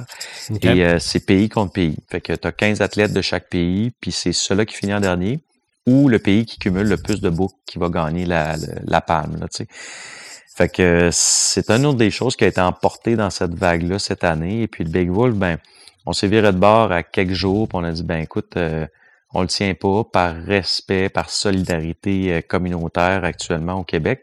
Fait qu'on a fait une version virtuelle qui a vraiment été intéressante. Les gens ont participé. Le gars qui a gagné, euh, Philippe Cloutier, l'a fait en, c'est un gars de Saint-Lin, il l'a gagné en 25 heures. Euh, les, les plus gros noms, je te dirais, n'ont pas participé au virtuel pour une raison qui leur appartient. On a décidé de pas le faire. Mais mm-hmm. euh, quand même, on a eu euh, on a eu des, des bons temps. Lorette, euh, pas Lorette Bellan, mais Caroline Mayou ici a fait 16 mm-hmm. heures. Caroline Dion a fait 15 heures. C'est 100 km.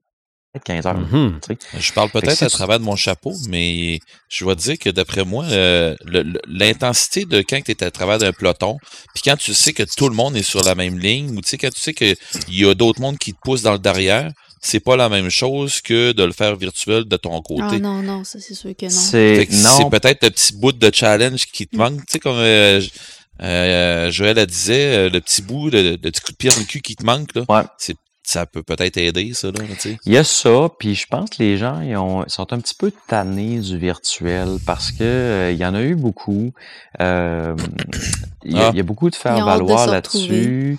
Puis les gens, c'est ça, ils veulent, ils veulent, je vais dire un mot, là, mais ils veulent communier ensemble. Tu sais, quand tu vas faire une course, là, puis t'es sur le peloton de départ, puis là, t'as de l'adrénaline, puis mettons, t'es une course internationale, il y a les drapeaux de partout, euh, le monde se rencontre, euh, t'arrives à baragouiner en anglais, tu sais, euh, moi, quand j'allais sur des courses, je parlais avec des Japonais, je parlais des Chinois dans leur langue.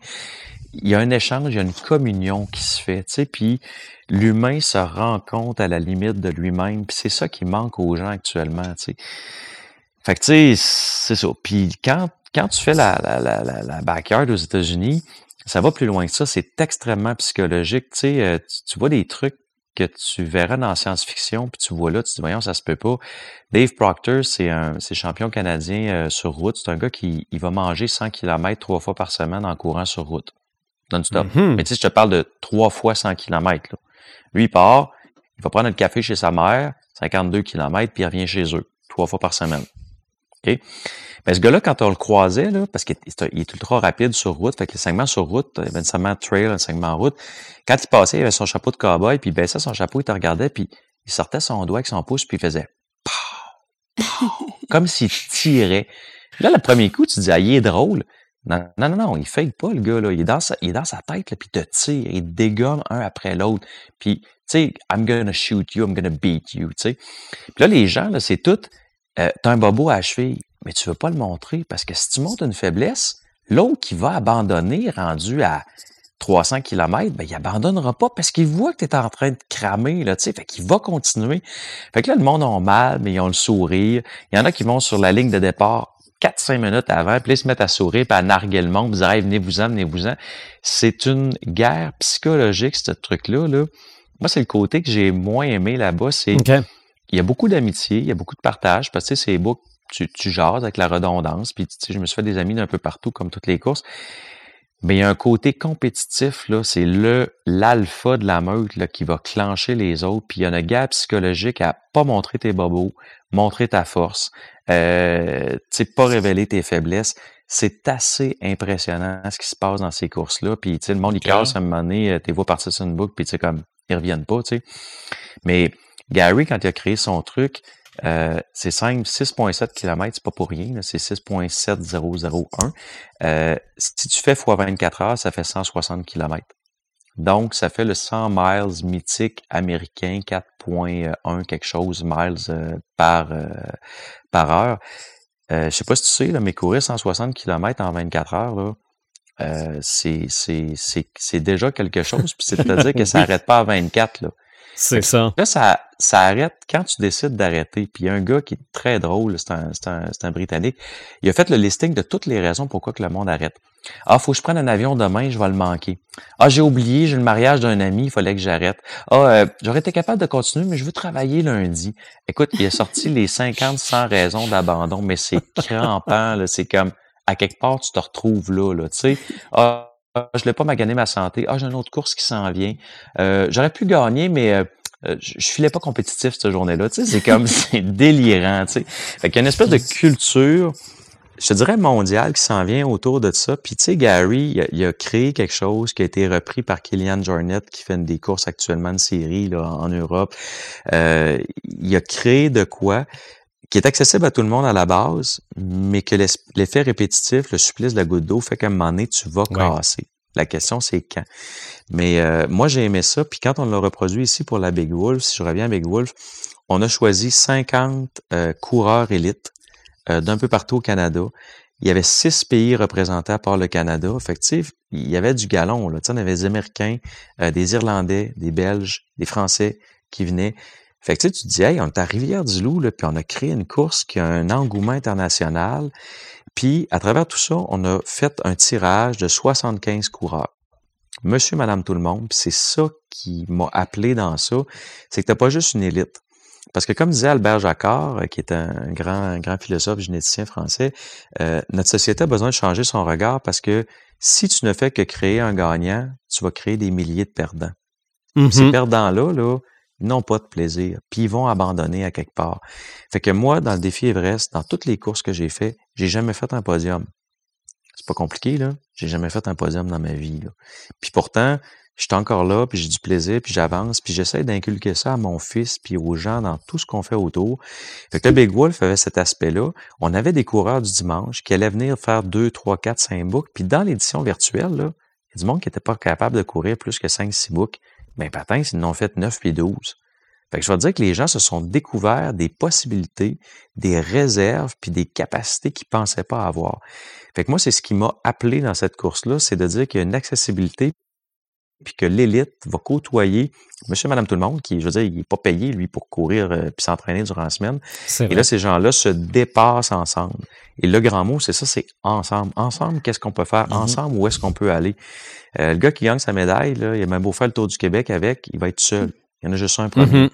Mais ce qui est intéressant, c'est toutes les autres qui sont en arrière. C'est comment la société se propulsent puis travaillent ensemble pour le mieux-être. Fait que ça, c'est moi, c'est vraiment ce qui m'appelle sur les courses. Là, ben, euh, en fait, on va espérer que pour la prochaine année, ça finisse par reprendre les, les, les événements en vrai, justement, pour qu'on puisse recommencer à, à goûter à ça un petit peu, mais en même temps, ça nous donne une bonne transition pour les gens qui euh, peut-être ne connaissent pas ça encore, la course ou ben non, euh, que ce soit n'importe quelle activité physique. Tu sais, c'est le temps là de, de commencer à s'entraîner graduellement en essayant d'écouter son corps pour pas se blesser. Mm-hmm. Euh, puis peut-être que l'année prochaine, ben, tu sais, à la limite, même si on est encore mal pogné, je suis pas mal certaine qu'on va avoir trouvé des solutions pour organiser des événements en, en réel. C'est ça. Euh, de ben, façon sécuritaire. Moi, ce que je pense, c'est que oui, là, par la force des choses, on a créé le virtuel, mais peut-être que le virtuel va demeurer pour permettre à des gens de participer à des courses. Oui, ben le, virtuel existait déjà de toute façon avant. Mais euh, oui, ça va continuer, mais tu sais, ce qui est le fun, c'est d'avoir un peu des deux aussi. Ben oui. Ben euh, c'est juste. Non, vas-y, Joël. Euh, ok, ben j'ai une question pour toi. Mais peut-être que tu que tu t'es déjà garoché à, essayer de trouver quelque chose là-dedans. Mais bon, on parle beaucoup de courses depuis le début du podcast, puis on a l'invité pour ça. sauf que tu sais, as été faire des tu as fait des challenges euh, sur, mm-hmm. que tu as été chercher sur Internet. As-tu vu d'autres choses comme style de challenge? Parce que la course, c'est pas pour tout le monde, c'est pas tout le monde qui aime ça. Mais de l'activité physique, tout le monde est capable d'en faire à un certain mm-hmm. niveau, tu sais, euh, chacun à leur niveau. Mais il doit y avoir d'autres concours, d'autres euh, d'autres petits trucs dans ce style-là, mais pour d'autres sports, je peux pas croire. Oh oui, ben en fait, euh, souvent les courses virtuelles euh, sont, on peut les faire soit en marchant ou en courant. Il n'y a pas de, tu sais, vu qu'il n'y a pas de limite de temps ou, il n'y a pas de, de, de, chrono ou quoi que ce soit, on peut les faire en marchant. Puis il y en a même qui vont jusqu'à dire, ben vous pouvez les faire en vélo aussi si vous préférez le, hmm. vélo, tu sais. Fait que c'est un truc qui est personnel, là. C'est pas, euh, c'est pas une obligation de faire de la course mhm. absolument. Puis comme dit Joël, le, côté le fun, je pense, là, si tu permets, c'est le, le côté parti participatif puis mm-hmm. inclusif encore une fois. Puis mm-hmm. euh, faire une parenthèse, tu sais, quand on nous autres on fait des courses là, euh, je vous le dis, là, passer 300 km, il n'y a plus personne qui court là. Mm-hmm. on, marche vite. OK? Mm. tu sais, mais je veux dire, moi, sur des courses longues, là, c'est beaucoup plus de la randonnée. Puis quand tu as des pentes qui montent jusqu'à 20, 35% de pente. Je sais pas si j'ai déjà vu une pente à 35 40% c'est un mur, là, tu sais. Puis que ça monte en Europe sur 2000 mètres continu à 20-25% là, euh, tu cours pas. Tu es, mort après 100 mètres, puis il t'en reste 1900 euh, à faire, 2000. Fait que c'est beaucoup dans la marche. Fait que tu sais, faut, faut que les gens se libèrent un peu de l'idée qu'il faut absolument courir. Je pense la, la plus saine, la meilleure activité physique qui a été faite de tout temps, nos ancêtres étaient des nomades, c'est la marche. Hmm. Puis statistique intéressante là-dessus, euh, ils ont fait des tests. La vitesse de marche et de déplacement d'un être humain à part les jeunes qui étaient des chasseurs, donc dans le groupe de, mettons, on va dire 16-17 ans jusqu'à 30 ans, c'était des chasseurs, un être humain, sa vitesse de déplacement, qu'il ait 9 ans, 15 ans ou 75 ans, c'est la même. Les gens sont capables de parcourir environ la même distance dans une journée à la marche, à peu près à la même vitesse. Regardez un enfant qui marche à côté de vous, là, il, c'est pas devant aller plus vite, là, mais il est capable de marcher pas mal à la même vitesse que vous si vous respectez un 5 km heure. Fait que l'être humain était un nomade qui se déplaçait, qui pouvait faire 35-40 km par jour. Et à part les chasseurs, ceux qui allaient plus vite, qui allaient, qui allaient courir le gibier, tout ça, les autres allaient à la même vitesse. Donc, la marche demeure la plus saine activité physique et on conseille aux gens 5 heures de marche par semaine. C'est le target pour se tenir en forme, pour éliminer 30% des cancers, 30% de la pathologie cardiovasculaire, cardiaque. Donc, tu sais, c'est pas tellement compliqué de mettre ses baskets et aller marcher 5 heures mm. par semaine. C'est participatif. Fait que je pense que la beauté de la chose, c'est vraiment ça. Ouais, mais ben, écoute, Sylvain, des fois, il mouille. C'est, ouais, non, non, mais ça, c'est pas grave, là. Regarde, mon, mon, mon why est encore plus clair qu'il était. Puis, euh, si je suis renchéri sur un autre petit truc intéressant, euh, cette année, le virtuel a amené une autre affaire. Tu sais, c'est, c'est des vagues. Tu sais, à un moment donné, euh, tout le monde voulait manger des sushis, puis là, whoop, les magasins de sushis ont diminué, puis là, on est parti d'autres choses. Mais en fin de semaine passée, il y avait une course, la, la, la Grande Fourche, qui est un ami de Gatineau, qui est ostéopathe, Richard. On a parti ça pour casser le blues. On s'est dit, on va courir le parc de la Gatineau. Autonomie complète, notre pack-sac, les filtres à eau, 100 km. On est parti deux, trois dans l'idée, si on ramasse, c'est 12. Moi, je suis pas allé pour exactement la même raison, c'est que on passait de région en région, même si mon ami a une clinique, j'ai une clinique, je me suis dit, moralement, euh, je peux pas traverser le Québec pour aller faire une course à l'autre bout puis revenir. C'est pas éthique. Fait que je suis resté chez nous. Mais eux autres, ils l'ont fait à 12 avec distanciation et ils ont tripé. Et ce que tout le monde a dit, c'est Hey Richard, l'avoir su, je serais allé, puis il serait ramassé 25-30. Aucune médaille, aucune arche dorée, à rien. Fait que là, les gens, je pense qu'il y a un mouvement. Je parle avec des gens depuis quelques semaines. Hey, j'ai un projet l'été prochain. Je veux faire l'Appalachian Trail. Je veux faire un segment, mettons, de la réserve de Matane vers telle affaire. Hey, euh, je veux aller marcher le sentier des Caburons ici, là, à Saint-André. J'ai entendu parler, puis je l'ai pas fait. Fait que le fait de décocher le calendrier avec des événements obligatoires, mm. les gens vont se remotiver, ils vont se désencarcaner d'avoir un calendrier et dire, OK, là, là j'ai mon pic d'entraînement, j'ai ma période de taper que je ralentis puis je me repose. Oups, j'ai ma course. Après ça, je recommence mon entraînement. Tu sais, c'est le même qu'on fonctionne, nous autres, en sport. Mais je pense que les gens vont se faire des projets avec des arches dorées personnelles. Ils vont aller faire plus de randonnées, ils vont faire plus de courses d'autonomie, puis ils vont regagner justement leur propre autonomie en course en n'ayant pas quelqu'un qui leur dicte avec un calendrier ce qu'ils doivent faire. Puis ça, c'est la beauté de ce qu'on va vivre dans la prochaine année. Je pense c'est les projets personnels qui vont émerger parce que les gens vont se dire, OK, là, je n'ai plein mon cul euh, euh, d'être sédentaire, de plus faire de courses, puis il n'y en a pas, fait que je vais créer ma propre affaire. Puis ben ça, ça s'en vient pour la prochaine année. OK. OK. Ben, pour ce qui est... Moi, oui. moi, grâce à toi, Red, maintenant, je marche en, en lisant. Alors, grand merci à toi. C'est vrai, ben oui. Dans ce domaine-là. Marc s'est mis euh, au, livre audio. Qui l'eût cru? Je suis en train de marcher en, en, écoutant Dune. Ah non, non, mais c'est. C'est merveilleux. marcher avec un livre audio, de la musique, c'est parfait, Marc. C'est c'est mon nouveau trip depuis six mois, Max. C'est drôle, t'en parles, là. Je cours en écoutant des podcasts parce que en travaillant à la maison, je prends pas la voiture. Souvent, j'écoutais Radio Cannes. J'écoute des émissions, tu que certains trucs de culture, tout ça que j'aime, ou juste la radio d'ici, tu sais, je peux plus le faire. Fait que là, je vois passer sur Facebook des fois, hey, tel podcast, c'est bon. Fait que je pars courir une heure, deux heures, trois heures, puis je m'écoute quelques podcasts, puis c'est tellement fantastique, c'est pas prenant, c'est c'est vraiment, je pense, la meilleure manière de passer le temps en marchant ou en courant, c'est ça. Bon, voilà. Fait que là, on, est parti pour aider du monde à marcher pendant une coupe d'heure.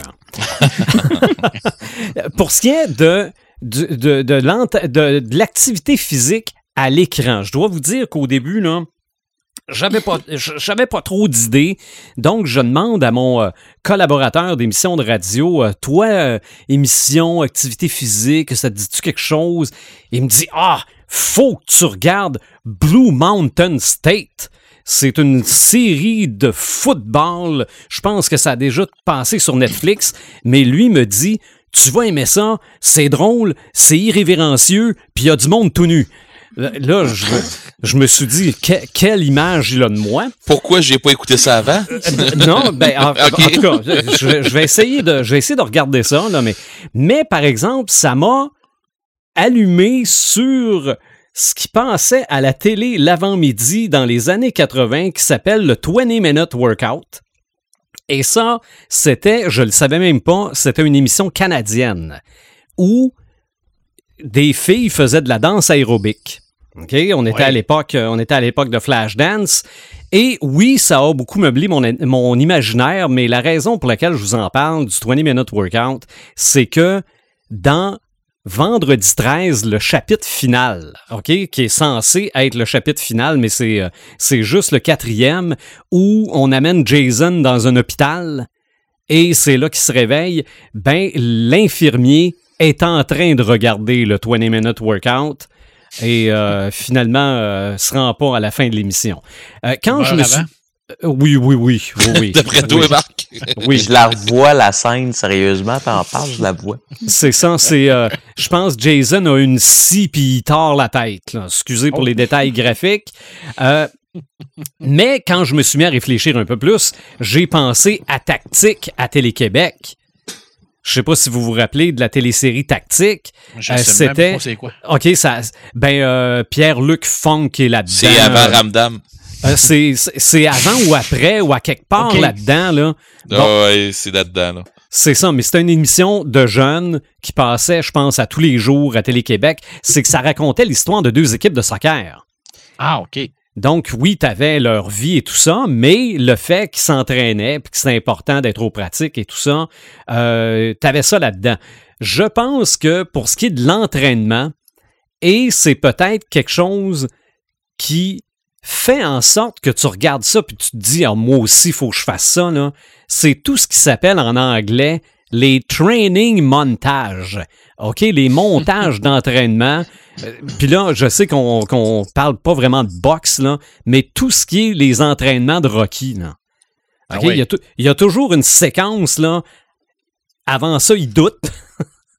là, ah il se décide. Puis là, il s'entraîne. Euh, T'as une séquence comme ça aussi, euh, je pense, euh, excuse Marc, là, mais dans Batman v Superman, là, quand... Euh, quand Excuse-moi plus.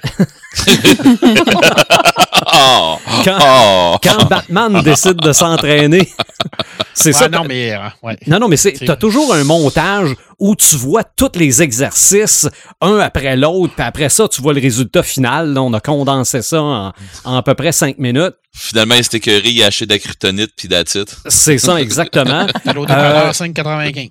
C'est ça, ou t'as encore... Euh, dans, dans la télésérie Arrow, je sais pas si c'est dans toutes les saisons, mais quand euh, il, il, euh, il, tient une barre fixe, puis il faut qu'il la remonte.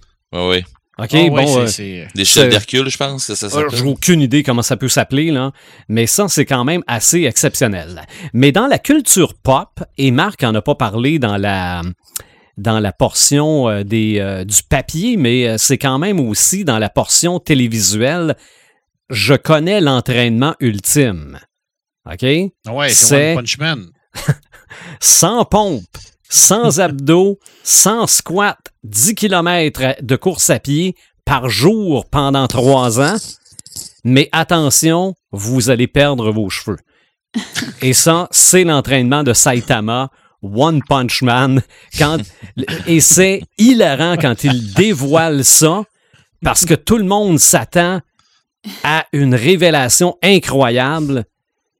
Puis finalement, son partenaire, il dit c'est, juste ça, c'est un entraînement aussi basique que ça, mais malgré que ça a l'air que si on le laissait pour vrai, c'est pas, euh, c'est pas évident, le corps suivra pas, malgré que on a déjà dit que le, le, le, on pourrait pas courir le 100 mètres en moins de 10 secondes, mais ça, c'est, euh, c'est pour moi de l'activité physique ou du moins une représentation de l'activité physique dans la culture pop. Si vous avez euh, d'autres exemples, et j'en suis convaincu, ben, vous vous gênez pas pour les euh, dévoiler. Mais dans la culture... Ah, vas-y, Marc. on aurait pu parler de, l'entraînement de Son Goku dans, Dragon Ball. OK.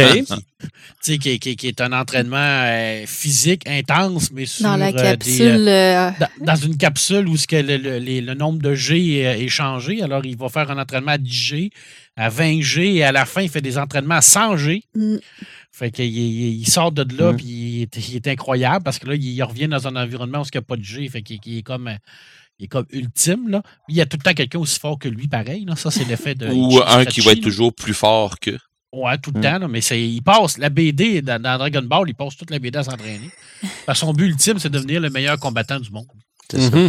Mais, l'entraînement a toujours été euh, une manière de. En fait, tu sais, quand tu t'entraînes, ton corps il te trouve niaiseux, là, parce que tu, tu micro-déchires des fibres, tu crées de l'inflammation.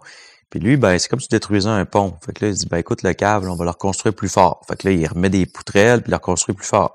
Puis la semaine d'après, ben, tu le brises encore plus. Fait que là, il dit, écoute, le câble, on le reconstruire encore plus fort, tu sais. Fait que l'activité physique, en fait, ton corps, il aime pas ça tant que ça, ça le brise.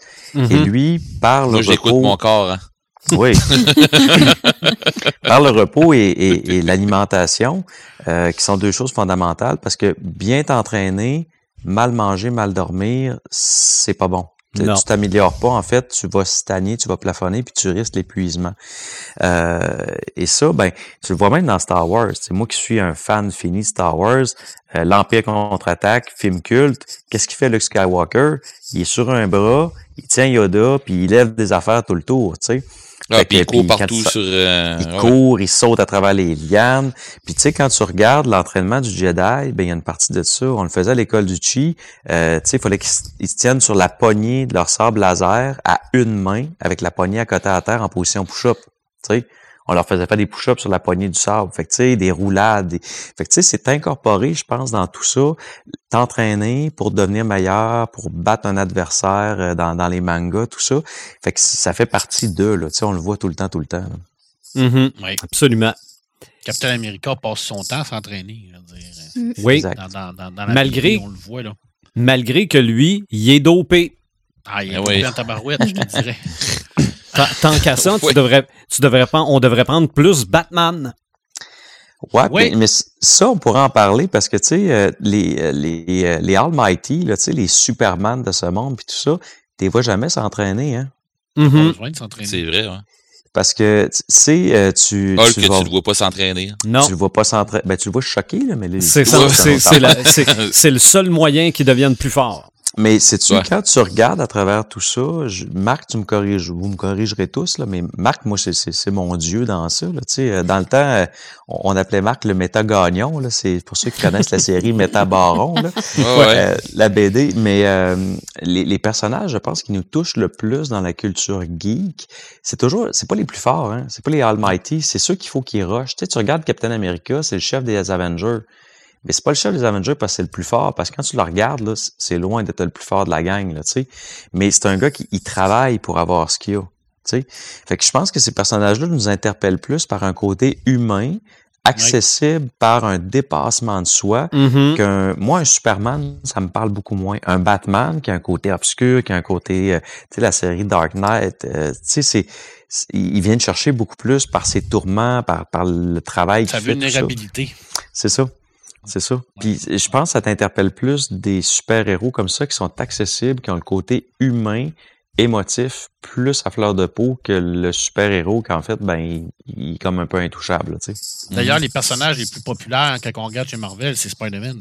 Spider-Man a, cette capacité-là, malgré le fait qu'il soit euh, euh, mutant, parce que c'est la radioactivité qui l'a changé, il reste très vulnérable.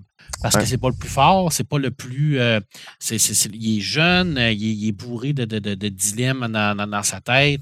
C'est ça parce qu'il est plus proche de nous qu'un euh, personnage comme Superman qui est comme à des millions d'années-lumière de ce que la condition humaine pourrait être. D'ailleurs, Superman pourrait peser 400 livres, être gros souillet, avoir huit mentons, puis il serait aussi fort. Là. C'est vrai. Ils l'ont toujours mis en euh, super musclé et tout, là, mais je veux dire, c'est sa condition humaine, c'est pas, c'est, pas son, son entraînement qui, qui le rend fort. C'est, vrai, ça. Il, fait, il fait rien pour. Soleil. Il fait rien pour, il est comme ça. Fait que, tu sais, je veux dire, il pourrait prendre la forme qu'il veut. Là. Tandis que Batman, lui, il n'a pas le choix. Je ça fait partie intégrante de son, de son, euh, de son personnage, ça fait partie intégrante de lui. S'il ne s'entraîne pas, si euh, il s'entraînait physiquement, mais mentalement aussi, là, euh, mm. il ne sera pas Batman.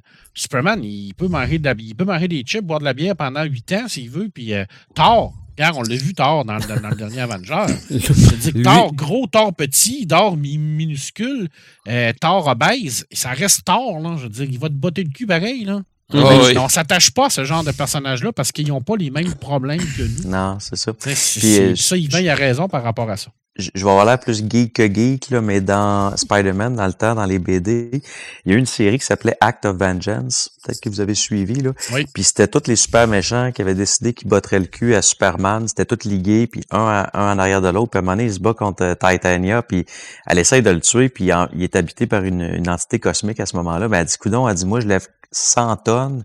Avec ton maigre 10 tonnes, qu'est-ce que tu veux faire contre moi? Puis tu sais, elle le frappe, elle le frappe, elle dit, tu meurs pas. Puis tu sais, il résiste, là. Mais tu sais, il est vraiment vulnérable, Spider-Man, puis il décortiquait sur ses capacités, puis tout ça. Puis tu sais, il est, il est loin d'être... euh, il est pas bulletproof à rien, euh, Spider-Man, là, tu sais. Fait que c'est... Je pense que c'est- vraiment le côté intéressant de ça, là, des, des personnages comme ça, là. Mm. Oui. Mhm. La vulnérabilité de ces personnages-là, malgré le fait qu'ils soient si forts que ça. Euh, un, peu un peu comme Wolverine. Je veux dire, Oui. c'est, malgré le fait qu'il est pratiquement immortel, il est toujours pris avec des problèmes, avec des, des, des, des, des- des dilemmes incroyables, qui en fait un personnage qui est beaucoup plus proche de nous, malgré tous ses pouvoirs, qu'un, autre, euh, un autre personnage dans, les X-Men, par exemple. Oui, ben tu parles des X-Men, Marc. euh, je, à je je suis pas tant les X-Men que ça, mais il me semble que dans le le- l'école de Xavier, on avait une salle d'entraînement. oui, la salle des dangers. Ouais. La salle des dangers où il y avait un mélange d'hologrammes et de, de, de mécanique pour euh, faire en sorte que les, les X-Men soient une équipe cohérente en premier. C'était de les faire travailler ensemble, mais c'était aussi de développer les pouvoirs de chacun et les pousser au maximum à la limite. là. Mm. De, de- de dépasser la limite pour La vraiment, Danger là, euh, Zone. Ouais, ben c'est Dungeon Room. Ouais, Oui, Danger c'est vrai, c'est le Danger Room, oui. Ouais, fait que, on le voit un peu dans, dans un des films, on, on le- on le voit, je me souviens plus lequel, là, mais ça fait trop longtemps Euh, oui, je- Première je classe. Ah oui, je pense que c'est ça, première classe. Ouais, mais euh, il y en a un, je pense que c'est. Attends un petit peu, je pense que c'est le troisième. Je pense que c'est Days of Future Past qu'on le voit. Ouais, dans celui-là, on Ça voit les sentinelles arriver. C'est ça. Le voit Ah oui. Il y, a- sentinelles. il y en a pas un qui pitch Wolverine. Oui. Ouais, mais c'est la c'est Colossus, ça, c'est la fameuse scène dans la BD Ouais. C'est ça, le c'est dans ce film-là. lançait Wolverine avec les griffes en avant là, Ouais. sur les, les ennemis. Face- là, le fastball special. Ah. C'était ouais, la, la- la cohérence de l'équipe. hein. C'est ça que Xavier voulait, dans le fond. C'est qu'il voulait non seulement qu'ils soient en- en- entraînés au maximum pour être au maximum de leur capacité physique, mais aussi qu'ils travaillent en équipe parce que la, la- la force des X-Men, c'était ça. C'était l'équipe. C'était c'était avec cette équipe-là qui était capable de, de- de- de réaliser des, des choses incroyables parce qu'individuellement, ça restait des personnages qui étaient, euh, qui étaient très limités. Là. Je dire, Cyclope, euh, c'est un bon leader, mais s'il n'y a pas la, la, la, la Colossus à côté de lui pour le protéger ou John Gray pour le, y faire des, des, des, des, des, euh, des bulles de protection, mais ça reste qu'il est, il est vulnérable à tout. hein. Je C'est. Il n'y a, pas- il y a pas de pouvoir à part son, son rayon. Fait que c'était une force, c'était ça. Ça, C'était la, la- la fusion parfaite de l'équipe. Mhm. Puis ça, ça revient un peu... Excusez-moi, au- j'ai débordé un peu. Bon, c'est correct. Non, mais c'est mais, mais c'est mais c'est bon, mais ce que tu dis là, ça revient un peu au principe oriental. Moi, je vais appeler ça le dojo là pour synthétiser. Mais tu sais le, le- le lieu de rassemblement où ce que tu t'entraînes, que tu deviens meilleur, que tu compares tes forces avec les autres, mais que ultimement tu sais, tu tu fais une équipe là, que ce soit autour d'un style, autour d'une équipe d'intervention. euh, tu l'as même dans Kung Fu Panda la salle d'entraînement là, tu sais, fait que Oui, c'est vrai. t'as- t'as- t'as- t'as ça partout, tu sais. Mais c'est c'est cette cohésion là, ce dojo là, cet aspect familial là de d'entraînement, là, euh, beaucoup de films, BD et autres ont ça. Là, Tu sais, même les Jedi ont ça aussi. Là, Tu sais, quand ils s'entraînent avec la, la sphère dans le premier film, tout ça, ou, Ouais. euh, ou quand il y a le, le, le, le, le palais Jedi, tout ça, tu as des salles d'entraînement là aussi. Fait que c'est c'est un aspect qui est quand même euh, qui est quand même assez commun, ça. Mhm. On avait la scène d'entraînement pour Anakin il s'en va tuer tout le monde aussi. là. Ouais. C'est ça. ben, tu vois, euh, On s'en rappelle de cette scène d'entraînement-là. hein. oui. Il s'en- s'entraînait à devenir mauvais. Yvan, Ouais. tu parles de dojo. Regarde, je peux pas, euh, je peux pas m'empêcher de finir avec Cobra Kai, là. Oui. Tellement Hein? bon. J'ai tellement bon, mais j'ouvre une petite parenthèse, Marc, là, parce que tu vas comprendre où je veux en venir. là. J'ai tellement l'impression que c'est le même principe que euh, la Casa de Papel. OK? C'est la, la dernière saison, là, ben, la deuxième en fait, là, c'est n'importe quoi. Tout à fait. fait. C'est un genre de. de, de- de- c'est un, c'est un genre de, de, de soap opéra euh, qui se passe dans un collège, dans le fond. C'est ça, ça, mais Tu sais, c'est- Mais, mais n'importe quoi. c'est ça, tu te dis, ça n'a pas de bout, mais les personnages sont tellement bons. Ils sont Mais tellement attachants. Mais on continue à l'écouter, puis on va faire ah, quoi? Ah, non, non, J'ai hâte à la prochaine saison. Non, non, moi, moi en janvier, je mange ça euh, bout à bout quand ça sort. Oh, oui. Parce que j'ai aucune idée comment ils peuvent se sortir de ce pétrin-là. Fait. pour moi, la saison 2, c'est l'équivalent de l'Empire contre-attaque. hey, mais tu te souviens de, de, du personnage? C'était-tu Steven? Ou, comment il s'appelait le, le, Lui, à un moment donné, dans, dans, le deuxième, qui prend le Rousseau à part, là, puis qu'il y avait les cheveux longs. Là. Oui, oui, oui. Il, il, lui montre à prendre sa rage, puis à devenir, mais en fin de compte, on voit qu'il était avec le Cobra Kai. Puis, ouais. euh, Je ne me souviens pas comment il s'appelle. Ben, il paraît-il qu'il serait, il serait de retour dans la troisième saison. Ben, moi, je pense que la nouvelle fille de la deuxième saison, c'est ses parents avec lui. Ah, ah, ça se peut. Ah, peut-être. Que ce serait peut-être son grand-père ou quelque chose comme ça. Ouais, ça se peut. Ouais, Parce que elle, on n'a aucune idée d'où elle sort. Non, mais. Ah, ouais. On spécule, on spécule. Absolument. bon. Vous parlez de série, gang, si je peux. Euh, Est-ce que tout le monde a vu The Boys? Oui. oui. Moi, je, je l'ai fi Je l'ai fini la saison euh, aujourd'hui. La deuxième, la, la deuxième, saison, dans le fond. Spoil-moi pas le dernier épisode, là, mais. Ouais, mais euh, The Boys, je pense qu'il faut absolument que les gens écoutent ça. C'est euh, c'est l'anti-héros. Euh, c'est Ouais. vraiment. le- Puis écoute, euh, tu, tu vois Wonder Woman, tu vois Superman dans les personnages, mais tu sais comme sont vraiment tordus puis mauvais pour la plupart là. Tu sais, mais ça, je pense que ça vaut la peine d'être vu. Là, euh, euh, si, si les gens aiment les super-héros, mais l'envers de la médaille, là, à notre époque, avec le côté, euh, le côté réseaux sociaux puis tout ça. Tu, tu l'as vu, Marc, The Boys? Ouais, ben, j'en ai, j'en ai parlé en long et en large de cette Ok, série-là. Dans mes samétins, d'ailleurs, parce que c'est une, une bonne série, mais c'est une très mauvaise adaptation de la BD. Ben, tu Ah vois, oui. puis moi, j'en parlerai dans Ah mes oui. samalumes si j'en parle. Ah sais. oui, tout à fait. C'est parce que la, la, la- c'est, c'est, c'est- The Boys, c'est comme The Boys pour les enfants. La série de télé, c'est, édulcoré pour euh, une clientèle grand public parce que la Ah, BD va ouais. beaucoup plus loin. que Hey, ça. mais tu me donnes le goût d'aller lire ça. C'est comme quand moi j'ai suivi Walking Dead durant un bout, mais j'avais lu les BD avant. C'est à peu euh, près dans le même genre. La BD a une profondeur de Walking Dead Ouais. incroyable, puis un côté noir. là. Les personnages sur Michonne, entre autres, est bien plus dark dans la BD que dans Mhm. la- l'adaptation. Fait que, euh, ouais. OK. Mm. Ah ben, je vais aller le lire, Marc, merci. Ouais, ça me fait plaisir. L'entraînement physique, on retrouve ça aussi dans les jeux, mais Red, j'ai appris une expression cette semaine. Une expression anglaise parce que je regardais voir activité physique, physical activity, geek, puis bon, voir qu'est-ce que ça me sortirait. Et ça m'a parlé de LARPing. OK? Ouais.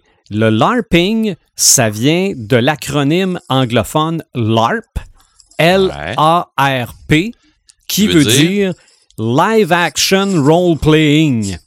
Ouais, Donc, c'est ce qu'on appelle du GN en français. effectivement, ouais. C'est euh, l'acronyme de GN. C'est ça, c'est clairement de l'activité physique quand on parle des combats. Ben oui, ben je voulais t'en jaser pendant que pendant mon segment. Dans le fond, euh, honnêtement, là, quand on s'en va sur un champ de bataille, là, euh, je veux dire, euh, entre nos segments, puis on en a déjà jasé aussi avec euh, Yvan, euh, c'est pas juste de la course qui va faire que tu vas t'entraîner. Euh, faut que faut que ton corps se fatigue, euh, comme tu disais tantôt. euh, c'est des des micro-fissures, c'est, c'est, c'est, c'est du dommage que tu fais à ton corps pour qu'il puisse se réparer après, puis c'est là que, ben, tu, que tu deviens plus fort. On, Mhm. on va le dire grosso modo comme ça, là. Euh, mais les gens qui s'entraînent déjà en partant, les gens qui font de la course déjà en partant, c'est pas eux que tu vas voir, euh, c'est pas eux que tu vas voir avec les grosses armures, tout ça, pendant les grandes batailles puis tout. C'est les gens qui vont être, on, on va utiliser pour les courriers, euh, pour des coursiers, pour des courriers, pour des messagers, pour, euh, tu sais, c'est des gens qui vont faire euh, des courses de messagers, sais, pendant les activités pour être certain qu'on ait des bons messagers sur, euh, sur le terrain parce que les fronts, les, les fronts sont tellement grands, là. Euh, je prends, mettons, pour Bicoline, où ce que tu dis, OK, nous autres, on va se déployer à telle place, puis euh, euh, les autres vont, se- vont se déployer à telle autre place dans le bois, où ce que tu verras même pas peut-être la journée, mais il faut que les, les, euh, les commandants, il faut que les, les, les, les commandes de, de, de- des, différentes armées, il faut qu'ils se passent le mot, à savoir où on est rendu où, on est rendu où, puis vous avez fait quelle percée, puis ainsi de suite. Fait qu'on se base sur ces gens-là qui sont des messagers. Fait que c'est des, des lièvres. C'est carrément des bêtes, puis les courses qu'ils font, c'est pas des courses, c'est un peu comme Yvan disait tantôt au début, c'est pas des courses euh, ce sera pas une course en ligne droite. Ça sera pas une course facile sur le plat puis tout ça. Ça va être une course dans ça va être une course à travers les arbres, à travers du pot trail. Euh, tu sais, c'est du euh, ta course euh, du trekking sauvage, on va dire. Là. Puis t'as la même d'un autre côté, on peut dire que tu as la même activité physique, mais vue différemment, des gens qui vont être beaucoup plus endurants, puis qui vont être plus sur avec des grosses armures, qui vont être au front, qui vont faire des, des euh, je sais pas comment dire ça en français, là, mais qui vont faire des stands. Tu euh, vas, tu vas aller, tu vas, tenir ta ligne de, de, de, combat sur les lignes de bouclier ou que c'est, ça brasse tellement, il y a tellement d'activités là. Euh, c'est autant des attaques que des défensives. Puis euh, tu te ramasses que t'es brûlé raide, t'as pas fait des kilomètres et des kilomètres. Sauf que tu as forcé après du monde tout le temps, tout le temps, tout le temps. Tu as porté ton armure qui est pesante, puis que tu es rendu au bout, tu te dis, OK, c'est beau, euh, toute la journée, j'ai poussé après eux autres. C'est un peu l'entraînement de, de, de, Rocky euh, dans quand il se ramasse en... En Russie. En Russie, ouais, c'est ça. Où est-ce que finalement, il pousse des troncs d'arbres puis des affaires de même. Ça mm-hmm. revient un peu à ça. Tu sais, euh, je regardais des jeunes avec qui je me bats, puis avec qui que, je vais être sur le champ de bataille. Puis je les vois des fois, j'ai mon armure, puis on s'en va au front, tout ça, puis euh, on en revient du front. Moi, je suis encore prêt. Puis, oui, je, je, je, suis par tous les ports, ça n'a pas de sens. Je dégoûte du bout du nez, là. Puis eux autres, ils ont pas l'air à, avoir chaud tant que ça, mais ça pompe, puis c'est plus capable. Ça arrive au camp, ça s'écrase à terre. Moi, je me dis, OK, c'est beau, euh, mon, mon bison, il est passé bord en bord. Euh, c'est tout juste si je suis pas à travers ma plate, mais tu dis, euh, Colin, euh, go, je suis pas à terre, là. Puis après ça, on s'en va faire le souper, puis ah, je vais aller magasiner en même temps. Tu on dirait que l'activité physique est pas au même niveau, puis est pas. C'est, c'est, carrément différent. Je sais pas comment l'expliquer. C'est pas. c'est pas. c'est pas la même activité, on dirait c'est pas le même style d'endurance. C'est ça. Je pense que c'est ça. Puis tu vois pas nécessairement ça comme une activité physique non plus parce que tu joues, tu as du fun. Ouais, ben c'est ça, c'est c'est vrai de ça. C'est c'est je, je, le vois pas comme une activité physique, mais pourtant cette année là, ça me manque là, parce que tu sais, euh, on n'en a pas eu du tout nous autres cette année, un peu mm-hmm. comme les, toutes les courses qui ont été annulées, comme les, grosses euh, les grosses affaires qui ont été annulées. Mais tu sais, ces batailles là, puis tous ces, ces trucs là qu'on se promène d'un bord puis de l'autre, puis que tu sais, on, on va se battre euh, d'une région dans un autre. C'est toutes des affaires où que tu sors de là, puis tu rentres le, lundi matin à ta job, puis t'es courbaturé d'un bord puis de l'autre, mmh. tu te dis, ouais. yeah, là, je, je le sais pourquoi j'ai mal dans les jambes, puis tu sais, j'ai, tu sais, c'est, ton corps s'en souvient, puis tu te le fait rappeler, là, que t'as, t'as plus l'âge du jeune, mais sauf que tu sais que le jeune, ben, tu l'as traîné avec toi pendant une secousse, puis qu'il pompait plus que toi rendu à la fin. Mais probablement que tu, tu sais, ce que t'aimes là-dedans, c'est, euh, pour avoir fait beaucoup de GN, c'est la décharge d'adrénaline. Ah oui. quand tu es sur la ligne, là, comme tu dis, tu as vraiment l'impression que tu es dedans. C'est réel, puis si tu lâches, ben l'autre à côté va peut se faire tuer. On, on, sait très bien que l'épée mousse va pas le tuer, là. mais il y a une il y, a une, y a une candeur dans ça, là, puis il y a une, importance là, que quand, quand tu es sur la ligne, c'est vraiment impressionnant. Là. Ben, moi, je suis rendu je suis rendu à cette heure guérisseur, OK? Puis guérisseur, là, c'est pas le guérisseur où c'est qui t'amène les gens puis que tu vas les guérir. Non, non, non. Moi, je suis rendu guérisseur euh, là-bas. Mettons, on parle de Bicoline. C'est genre de genre de personnage que moi, je suis euh, euh, field medic, on pourrait dire en anglais. Je suis le, médecin de terrain. Puis j'arrive à la course, tu sais, en arrière des lignes de bouclier. Avec des, des, gardes du corps, puis c'est go, go, go. Là. Moi, je cours partout dans ces affaires-là. J'ai ma plaide sur le dos, puis c'est go. Là. On claire là, puis on claire là, puis et OK, il y a une percée qui s'est faite. OK, si je bouge pas, tu sais, il faut, faut que j'enlève le gars là. Puis si je bouge pas, je vais me faire tuer par le gars qui s'en vient sur moi. Puis si je bouge, ben mon gars, il s'en relève pas. Fait que tu pars à la dernière seconde. Fait que oui, l'adrénaline, c'est intense, là, ça n'a pas de sens. Là. Mm-hmm. C'est comme, c'est pas jouer à tag, mais c'est quasiment ça, mais en plate. c'est ça. Ah ouais. Dans les jeux vidéo, là, vraiment, Oui, là, oui, si on prend arcade ou console, il y a de l'adrénaline qui se dépense là aussi des fois. Euh, Ah. On euh, commence par me parler de jeux vidéo d'activité physique, puis après ça, je vais peut-être avoir deux grandes questions existentielles. C'est bon, mais je, je vais, je vais y aller avec ce que les gens connaissent, connaissent le mieux là. Mhm. Puis je vais y aller avec ce que moi j'ai commencé.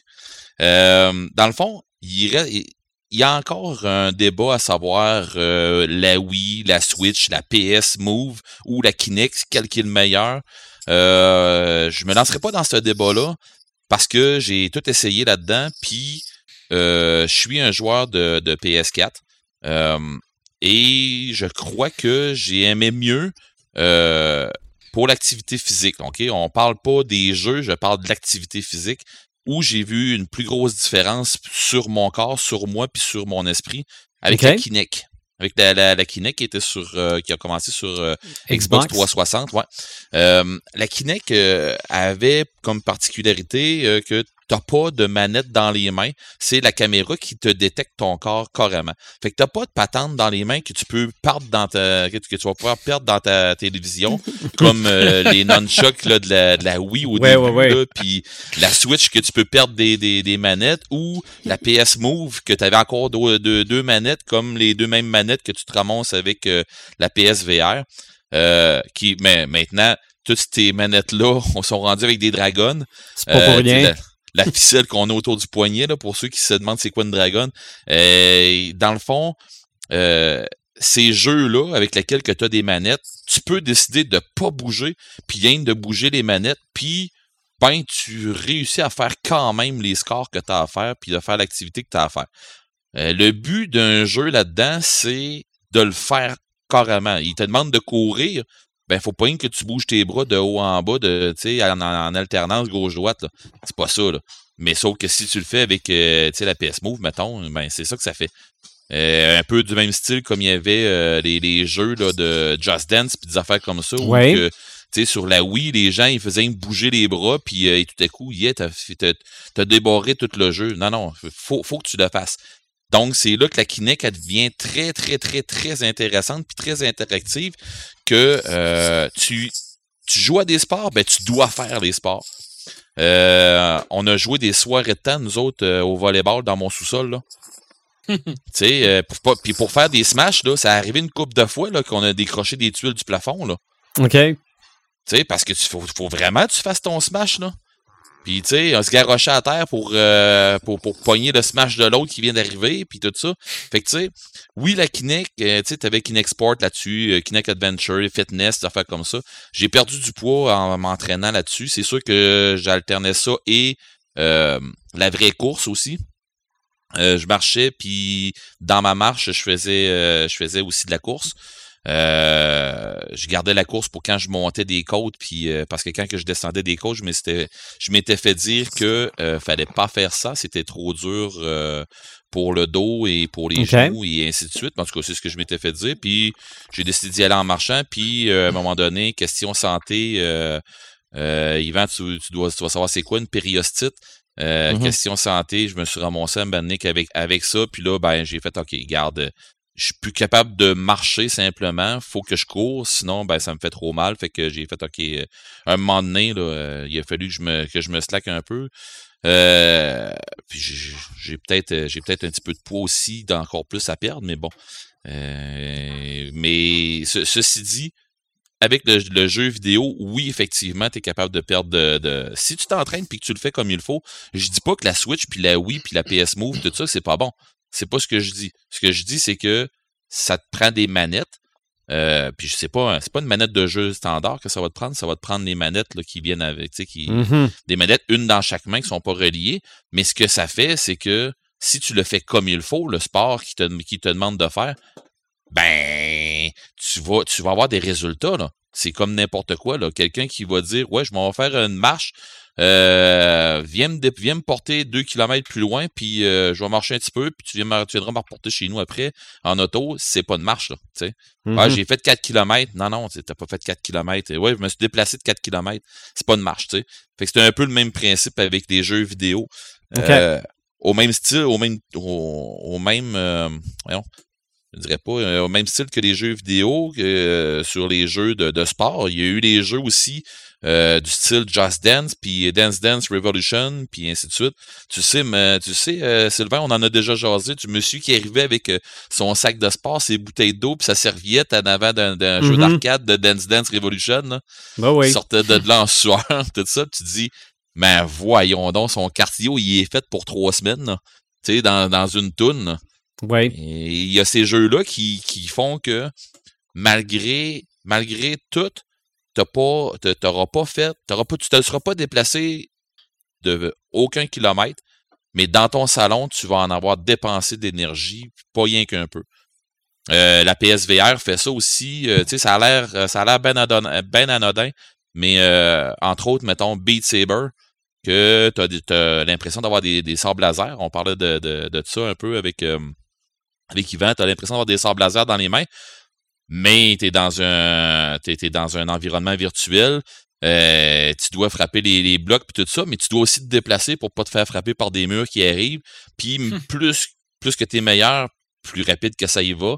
Euh, tu sais, c'est tout le temps amené avec une musique électronique qui, qui donne un gros, euh, un gros boost d'énergie, tu sais, qui, qui va te rentrer dans le corps. Fait que là, ça fait juste euh, t'ambitionner, on dirait. Puis, tu sais, l'environnement est créé pour que tu aies de l'adrénaline qui rentre au poste puis que tu, tu sois dedans encore plus. Là. OK. Ben, en fait, c'était une de mes questions existentielles. Euh, à savoir que on peut faire de l'activité physique avec des jeux vidéo. C'est pas juste mental. Là. C'est con ce que je vais dire, là, mais je pense que c'est l'avenir du. Je, trouve ça vraiment dommage. Euh, il y a une génération qui n'est pas la nôtre, euh, en tout cas qui n'est pas la mienne, puis qui, qui est clairement pas celle de, de, de Yvan, mais qui est celle probablement de nos enfants. Ça dépend comment est-ce qu'on les élève. Euh, puis je, suis content de dire que mes élèves, j'ai pas mes élèves, mais mes enfants, je les élève pas comme ça. Puis si si c'est ça qui se passe avec mes enfants, je serais, je, serais pas content. Mais mes enfants sont capables de, de, de, de, sortir, de marcher beaucoup, de faire un paquet mmh. d'activités, autant qu'ils vont, qu'ils vont triper à jouer puis de s'écraser. Puis, euh, comme tu disais, Yvan, le, le petit bout, ce qu'il faut, ce qu'il faut que tu relaxes après un entraînement, ben c'est ça. Mmh. Par contre, ce que je vois qui s'en vient, c'est beaucoup de facilité avec. Euh, euh, les, les, gens vont chercher une facilité de j'ai pas besoin de sortir de chez moi pour me mettre en forme le sédentarisme est en train de s'installer beaucoup plus que le, le, notre côté nomade. Euh, pour pas te, te, citer, euh, Yvan, mais dans le fond, c'est ce qui, c'est ce qui se passe, c'est que j'ai peur que le côté sédentaire, avec cette accessibilité-là à l'entraînement physique par les jeux vidéo, j'ai peur que ça, ça enlève un peu. Tu sais, c'est bien beau s'entraîner, mais l'air pur qui vient avec l'entraînement de dehors. n'est pas là. N'est pas là. C'est un peu ça que je trouve dommage. Mais c'est, tu sais, tes enfants, euh, l'enfant, il apprend par mimétisme. Hein, il va reproduire ce que tu fais. Ouais. Euh, euh c'est ça. Je suis passé chez Marc l'autre jour, j'ai vu chez lui tout ça. Je suis allé porter des BD. Euh, mais, tu sais, euh, l'environnement dans lequel est tes enfants, l'environnement dans lequel mon enfant est, dans lequel les, tiens sont, c'est ce qui va faire la différence. Puis l'enfant, il apprend par mimétisme. C'est la même statistique plate que j'explique à mes patients en clinique. Euh, si tu fumes, tu as 80% de chances que tes enfants euh, fument ou essayent la cigarette, le tabagisme. Si tu as de l'obésité, c'est le même pourcentage. Si tu es sédentaire, tu as 80% de chances que tes enfants soient sédentaires. Fait que je pense que, tu sais, tout à sa place. Euh, tu sais, moi, mon fils, pourquoi il tripe autant Star Wars, puis en rentrant de l'école, tantôt, première affaire qu'il fait, fait une semaine qu'on s'est pas vu, il me donne un sort laser, on fait un match. C'est parce qu'on a eu du plaisir, puis on, je lui inculque ça. Je pense qu'il tripe mm-hmm. là-dessus, il a accroché. Mais tu sais, mais elle aime le hockey. Moi, je joue au hockey, mais je suis pas un fervent du hockey, mais lui, c'est son sport, le hockey. Comme moi, c'était les arts martiaux, tu sais. Les enfants vont apprendre par mimétisme, puis après ça, ils vont trouver leur voie dans, dans ça, dans quoi tu, tu leur enseignes. Ouais, puis ça, c'est génial, ça. Ouais, puis tu sais, les jeux vidéo, ça a sa place chez nous, euh, comme on jasait tantôt. J'ai pas le câble, mais ça arrive qu'on écoute des séries. Comme là, ce soir, pendant qu'on fait le podcast, il y a eu un, truc d'exception. Il a pu écouter trois, quatre épisodes de Battlestar Galactica, la vieille série, tu sais. Mm-hmm. Mais tu sais, euh, je choisis un peu ce qu'on écoute, puis on est beaucoup dans la culture geek, dans les, les, les, films ou les trucs qu'on écoute, mais on a toujours une place pour l'activité physique dans la journée. Fait que tu sais, euh, je me rappelle toujours du vieux français que j'avais vu qui, qui, faisait du vélo, puis à chaque année, il battait son record de, de, vitesse sur la même distance, puis il avait 102 ans. Puis là, il l'interviewait, puis il disait, ben, comment vous avez fait, monsieur? Voyons, vous êtes battu à 100 ans, 101 ans, 102 ans. Puis le bonhomme, il répond, il dit, vous savez, il n'y a pas de secret. Il dit, il faut, il faut y aller avec, avec parcimonie. On fait de tout, le pain, le beurre, le vin, tout mais raisonnablement parcimonie. Fait que c'est un peu ça, tu sais. Euh, on mange des burgers à Swissman avec des frites, puis c'est un repas pas de légumes. Sinon, il y a des légumes partout ailleurs. je pense que le jeu vidéo, ça a sa place. C'est peut-être mm-hmm. des imperfections au niveau des jeux vidéo du sport parce que tu sais c'est comme t'as deux trucs qui sont quand même un petit peu dichotomiques là c'est pas c'est pas parfait parce qu'en général quand tu t'assieds pour jouer tu es absorbé puis tu bouges pas beaucoup tu sais mais c'est au moins c'est au moins une porte d'entrée pour être capable de bouger puis ça peut donner le goût de faire d'autres choses après aux gens ben oui ben oui oui. Ça, ça revient un peu aussi à, qu'est-ce qu'on disait au début là, le pourquoi on le fait là oui. ben tes enfants là ça peut être un très bon pourquoi tu le fais là ça peut être une très bonne motivation pour euh, pour te ben, Tu vois, je vois mes, mes, mes, filles qui, qui, partent avec leur mère, euh, tu sais, ils ont, euh, ils ont la place pour ça et où ils vont, c'est dans, dans le Témis, euh, tu sais, le, le, leur beau-père, dans le fond, il y a une maison au Témis, fait que ils, perdent, ils, vont partir des fins de semaine en montagne puis tout ça. Fait que mes filles mm-hmm. triplent là-dessus mais il tripe aussi quand on décide, bon, on s'en va voir un film ou quelque chose comme ça, ou qu'on passe une soirée de, de, gaming, ou qu'on va, euh, on va aller se promener, euh, à quelque part, ou bon. Mais, euh, c'est ça. Ils ont le bout qui est pas juste sédentaire à dire, OK, moi, ça me tente pas, je m'écrase, puis j'arrive d'école, puis tout ce que je fais, c'est ça. C'est, c'est du jeu de, des vidéo, bah, donc, tu sais, je vais prendre du poids sur le divan, là. Et il y a ça qui, qui ont pas. Puis je trouve ça génial, sauf que je vois, euh, c'est là que c'est désolant, c'est que je vois un peu euh, mes, des, des, des, enfants de, de, mes confrères de travail ou je me fais compter des affaires de mes confrères. Des fois, tu te dis, hey, Colin, que tu sais, ça, ça va, on s'en va où, là, tu sais, où tu vois le, les jeunes où ce qui s'en vont maintenant, là, où tu parles un peu avec des jeunes, puis tu, tu te demandes des fois, le jeu vidéo, oui, c'est bon, ils vont faire de l'activité physique, mais ce qui est dommage, c'est que les gens qui achètent le plus les jeux de fitness, c'est pas les jeunes. Et les mmh, jeux, les jeux où ce que tu vas prendre plus de fitness pour des jeunes, c'est les Just Dance, puis euh, ces jeux dans ces jeux-là dans ce style-là. C'est vrai. C'est vrai que le, l'espèce de tapis là, euh, Nintendo, c'était tout ça le Wii Fit? Euh, ben non, c'était le Wii Board, là, tu sais. Pas sûr que c'était des jeunes qui achetaient ça, moi. Ouais, pas tant, non. C'est ça. ça a commencé avec une histoire que, ah, ben, on fait du step là-dessus. Ben oui, et ça a été un paquet de madames qui ont acheté une Wii pour, euh, moi, ça. Moi, je, moi, je revois mon père. Moi, c'était mon père qui faisait la Wii Board. Bon, regarde, tu mm. vois. Mais bon. Mais sauf qu'il y a une affaire, par exemple, sur la Wii Board, euh, moi, un jeu que j'avais trippé, ben, pour l'avoir emprunté pendant un bout, c'était un jeu de snowboard. Oui. Vrai pour les stabilisateurs, là. Mm. Euh, t'as bien beau dire, t'es debout sur une planche. Ouais, t'es pas rien que debout sur une planche. la, planche, elle bouge pas, mais ton corps, lui, à cause que euh, tu suis l'écran, ben ton corps bouge. OK? Puis ton corps sur une planche, qu'il faut pas que tu bouges de la planche, ben, tu sais, ton poids, faut que tu le déplaces quand même. Mais il faut pas que tu bouges de la planche. Fait qu'il se passe quoi? Il se passe que tes, tes stabilisateurs travaillent beaucoup. Et tu sors de là, tu te dis, ouais, j'ai bien mal dans les jambes, j'ai bien mal ici, j'ai bien mal là. Pourtant, j'ai rien fait, j'ai joué aux jeux vidéo. Ben, c'est ça. Tu sais, un peu, un peu comme je disais, quand on, était sur euh, Kinect, euh, ben, sur, les jeux de fitness sur euh, la 360, on avait un moniteur cardiaque aussi qui était vendu avec ça. Puis, je me souviens pas du nom du, du jeu, c'était Electronic Arts qui le faisait. Puis, dans le fond, tu un moniteur cardiaque, tu le sets au début, puis tu le sets pendant le jeu. Puis euh, euh, des fois, le jeu, à il prenait pas des pauses, Mais à un moment donné, il te faisait, il te faisait descendre par ton, parce que ton, ton rythme cardiaque était, était, plus élevé. Puis là, ben, il te mettait des courbes. Tu avais un programme d'entraînement, puis il te mettait des courbes là, de où, où tu devais aller. Puis il devait, tu sais, euh, il faisait un programme en, fonction de ça. Aujourd'hui, on travaille les jambes. Demain, on va travailler les bras. Puis euh, aujourd'hui, moi, mes journées que je détestais, c'est mes journées de cardio. Là. Euh, mais sauf que je faisais mon cardio, puis je me rendais compte que j'en perdais. Là. Euh, à 180, quand je, quand je descends, moi, à 180 livres, là, si vous allez rire de moi, là, parce que vous allez dire ça se peut pas, là, mais à 180 livres, quand je descends là, j'ai un là. OK. J'ai clairement un là.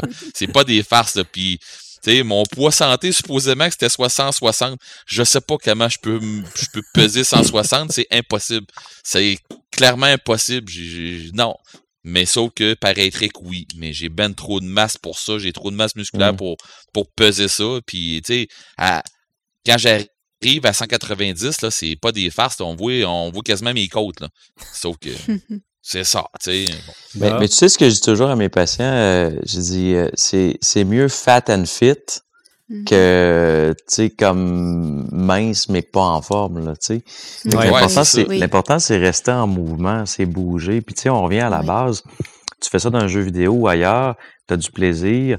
Moi, j'ai commencé à faire des arts martiaux en écoutant des films de Écoute, je n'étais mm-hmm. pas capable de rester sur le divan, mais c'est ça qui m'a teasé, tu sais, puis j'en suis rendu là probablement parce que j'ai regardé ces films-là. Fait que c'est, c'est, c'est toujours la notion de plaisir. Puis après ça, ben, de mm-hmm. rester en mouvement, puis de rester en mouvement dans le plaisir. T'es pas obligé de faire des activités d'ultra euh, ultra endurance, des trucs comme ça, là, tu sais. Mm-hmm. à quelque part, c'est beaucoup plus sain d'avoir une activité physique plus plus réduite, là, tu sais. Mais euh, c'est ça, je pense que la notion de plaisir, puis tu peux l'introduire par différents vecteurs. Le jeu, c'en est un, le gaming, c'en est un. Tu sais, le gaming va t'amener à faire du GN. Dans ton GN, ben quand tu as une plate, un bouclier, euh, puis que tu as à peu près 70 livres d'armure, tu l'as sûrement déjà fait là, dans, le bon ah vieux temps, en métal, avec la vraie chainmail, là, euh, en acier. Là. euh, écoute, après 48 heures, là, t'as mal au clavicule parce que l'épaule est pesante, t'as mal au tu l'enlèves, hein? T'as l'impression de voler. Oui, quand tu sautes, ça t'a fait ça toi aussi, hein, tu sautes, t'as oh, l'impression que tu rebondis, tu sais. Oh oui. Mais, euh, mais tu sais, c'est des, c'est des portes d'entrée qui vont t'amener à faire des choses, à expérimenter des trucs. Puis euh, sais, quand tu es bien dans ta tête, tu peux être bien dans ton corps, puis inversement, tu sais. Fait que tout ça, c'est ça l'alimente euh, l'imaginaire, euh, l'émotif, l'intellectuel, puis ça peut t'amener à bouger, tu sais. Moi, je ah pense que tous les vecteurs sont bons, tu sais. Ah, j'ai une soirée en tête avec euh, un des entraîneurs de, la polyvalente ici, François Coulombe, pour ceux qui le connaissent. François Coulombe qui a décidé de nous faire faire une soirée d'entraînement. C'était une histoire, en tout cas, de, de, de champions, là, des champions pour les combattants, puis tout mais j'étais en plate avec une chainmail puis tout ça, puis euh, finalement, euh, on se ramasse à un moment donné à, à, se battre puis tout ça, ben on fait des push-ups, on fait ci, on fait ça.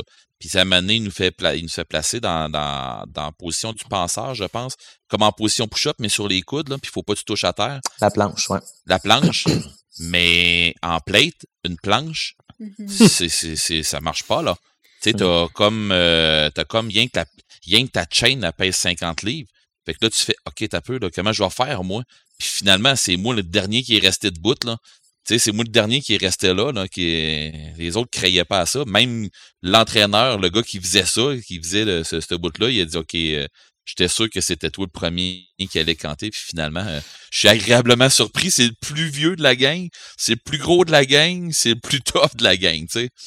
Fait que, euh, tu sais, c'est là, comme je te dis, l'entraînement, mon entraînement, moi, je le fais de même, tu sais, je le fais en, en faisant des grandeurs nature. C'est con, mais c'est ça pareil. Non de, non, de la façon que tu l'expliques, c'est assez clair que c'est de l'entraînement, que c'est de l'activité physique, en tout cas. Oui, mais moi, je le perçois pas comme ça, parce que comme Yvan a dit, je m'amuse. Ben, c'est la façon la plus facile de le faire. Je pense que oui. Ouais. Mm-hmm. Euh, une autre question, OK? parce qu'on on parle d'entraînement physique, on parle de jeux vidéo. Est-ce que, parce qu'il y a un débat là-dessus, est-ce qu'il y a des athlètes du jeu vidéo? Euh. Dans, dans le e-sport, je pense qu'ils doivent s'entraîner physiquement. Oui, oui, parce que euh, j'ai vu des reportages là-dessus euh, et c'est la même affaire que dans des programmes euh, scolaires. Je ne veux pas parler très de mon chapeau, fait que je veux pas trop rentrer dans les détails. Ce que j'ai compris, c'est que les gens qui s'en vont dans le e-sport, tout le monde pense, ben, ça va être hot, je vais gamer toutes mes journées, puis c'est ci, puis c'est ça. Non. Mm-hmm. Faut que tu aies, d'un, un, des bonnes notes, euh, faut, euh, faut que tu sois euh, calé en questions académiques. Fait que faut que tu des bonnes notes, comme dans tout dans n'importe quel euh, programme sport-études à l'école ou n'importe quoi comme ça. C'est le même, c'est le même principe. genre, si t'as pas des bonnes notes, ben tu joues plus au football ou, ou n'importe quel jeu qui est offert à ton école. fait que dans le fond, faut que tu aies des bonnes notes de 1. faut que tu aies euh, as, du temps physique, tu sais, as, as, du temps d'activité physique obligatoire qu'il faut que tu fasses, puis qu'il faut que, faut que tu, aies un rendement. Puis après ça, faut que tu aies un entraînement de, dans, ton, dans tes jeux vidéo, tes temps de repos. C'est ça, euh, parce que, euh, à moins de me tromper, parce que regarde, je me rendrai pas à faire des tournois de League of Legends, là, oubliez ça, mm-hmm. là, mm-hmm. mais ça se peut. C'est-tu vrai que si t'es pas en forme, t'es pas capable de faire ce genre de tournoi-là? Eh ben, c'est parce que c'est un stress qu'il faut que tu, qu'il faut que tu fasses. Puis, OK. Euh, c'est con. Ben, c'est pas con. C'est que ton corps, lui, euh, tu sais, il faut il faut qu'il. Euh, comment je te dirais? Ben, c'est pas avec un, un, un, un entraînement physique médiocre avec un corps euh, qui, qui, est pas en forme que tu vas être capable de performer. Euh, à ce niveau-là. tu souffres, c'est ça. Euh, si en t'assoyant sur ta chaise, tu dis bon, ok, il faut que j'aille fermer la lumière, euh, tu commences à avoir des points blancs en te, levant de ta chaise, ça se peut que ça se peut que ça soit pas euh, le e-sport, ça soit pas pour toi. Là. Même si tu dis Hey, je suis vraiment bon dans un jeu vidéo, ouais, t'es vraiment bon dans un jeu vidéo. Pas sûr de ça que quand tu vas arriver euh, avec le stress d'un d'un gros des, gros gros tournois puis tout ça que. Es-tu capable de supporter ça? Non, c'est ça ton corps à un moment donné, il va te lâcher, puis tout ça. Puis, en tout cas, c'est ce que j'en ai compris, puis c'est, c'est ce que j'ai vu aussi dans les reportages. Puis, d'une façon ou de l'autre, de la manière que les e-sports sont encadrés, sont pas encadrés pour. Ben, c'est la peur un peu que les, les commissions scolaires, on va dire, euh, y avait, et euh, n'importe qui, qui, sponsorisait euh, les e-sports pour que ça devienne un, sport, dans le fond. C'est tout le monde qui, qui cautionnait ça avait toute peur de ça, à savoir, OK, c'est vraiment un sport? OK, si c'est un sport, faut que les jeunes soient en forme. Tu sais, c'est. On, on n'ira pas dire au monde, ben oui, c'est un sport, puis finalement, euh, tu sais, c'est. Tout ce que ça fait, c'est que les gens, les jeunes vont, vont, vont exercer le, le, leur poignet ou leur pouce, là, tu sais, c'est pas de même que ça marche. C'est ça. On... Tu as, une rigueur, as une rigueur euh, autant euh, physique que mentale euh, à. Tu sais, t'as, une scène. T'as, comment on appelle ça donc? une santé. t'as une santé à tenir, là, tu sais. C'est ça. Ben, c'est qu'il y a comme un, un gros débat. D'un côté, on veut enlever les enfants devant les écrans. Hmm. Mais le e-sport, c'est les mettre devant un écran. Oui. Donc, je, je comprends, mais euh, moi, je, euh, je suis partisan du e-sport. Ouais, ben, je veux dire, c'est pas, c'est pas mauvais, là. Euh, c'est plus ce que c'était avant, là. Tu sais, je te disais tantôt ce que, je, vais finir avec ce, que moi j'ai commencé. Euh, moi j'ai commencé sur le, pas Nintendo, mais sur Atari. Des jeux de course sur Atari, ben, pas des jeux de course, mais des, des jeux de sport sur Atari, il n'y avait pas tant. sauf que sais, c'est pas là que tu, que, tu pouvais suer le plus de sur Non, non, non, non. Par contre, où est-ce que je me suis mis à en suer un coup, c'est quand que les jeux genre Track and Field, Olympic Games, Winter Games, Summer, euh, Summer Games, affaires comme ça, ont sorti, mettons, dans ce temps-là, j'étais sur, plus sur Commodore. Et mais les joysticks qui étaient dans ce temps-là, c'était des joysticks du même style que les Atari. Tu sais, un bouton, un, un joystick avec rien qu'un bouton sur le côté, que pour, euh, mettons, pour courir à track and field, pour sauter, fallait que tu pèses sur, le bouton, mais pour courir, fallait que tu brasses ta manette d'un côté à l'autre. Pour lancer le marteau, le marteau, fallait que tu roules ta manette, il fallait que tu, roules le joystick, tu fasses faire un 360 au joystick. Mais ça, là, quand tu fais ça, là, tu te dis, OK, je fais le 100 mètres, ou tu fais, tu sais, le 100 mètres, il fallait que tu sprintes, fallait que tu abrasses ta manette parce que fallait que tu arrives au bout en premier, tu sais. Mm-hmm. Fait que j'en ai détruit des manettes là-dedans, dans ces, à ces jeux-là. C'est incroyable. J'ai détruit, sérieux, détruit des manettes que j'ai, je les ai démanchées pour voir si c'était réparable. Puis il y avait des trous dans les côtés ou euh, les, sur les capteurs des, euh, des cartes électroniques dans les manettes. Ça te donne une idée, là. À Mhm. force de shaker les manettes. Fait que, euh, oui, l'activité physique, euh, j'en faisais beaucoup, beaucoup, beaucoup. Mais euh, ça coûtait des manettes. Fait que, mais je veux dire, euh, des jeux d'activité physique, il y en a eu vraiment, mais vraiment, mais vraiment, mais vraiment beaucoup.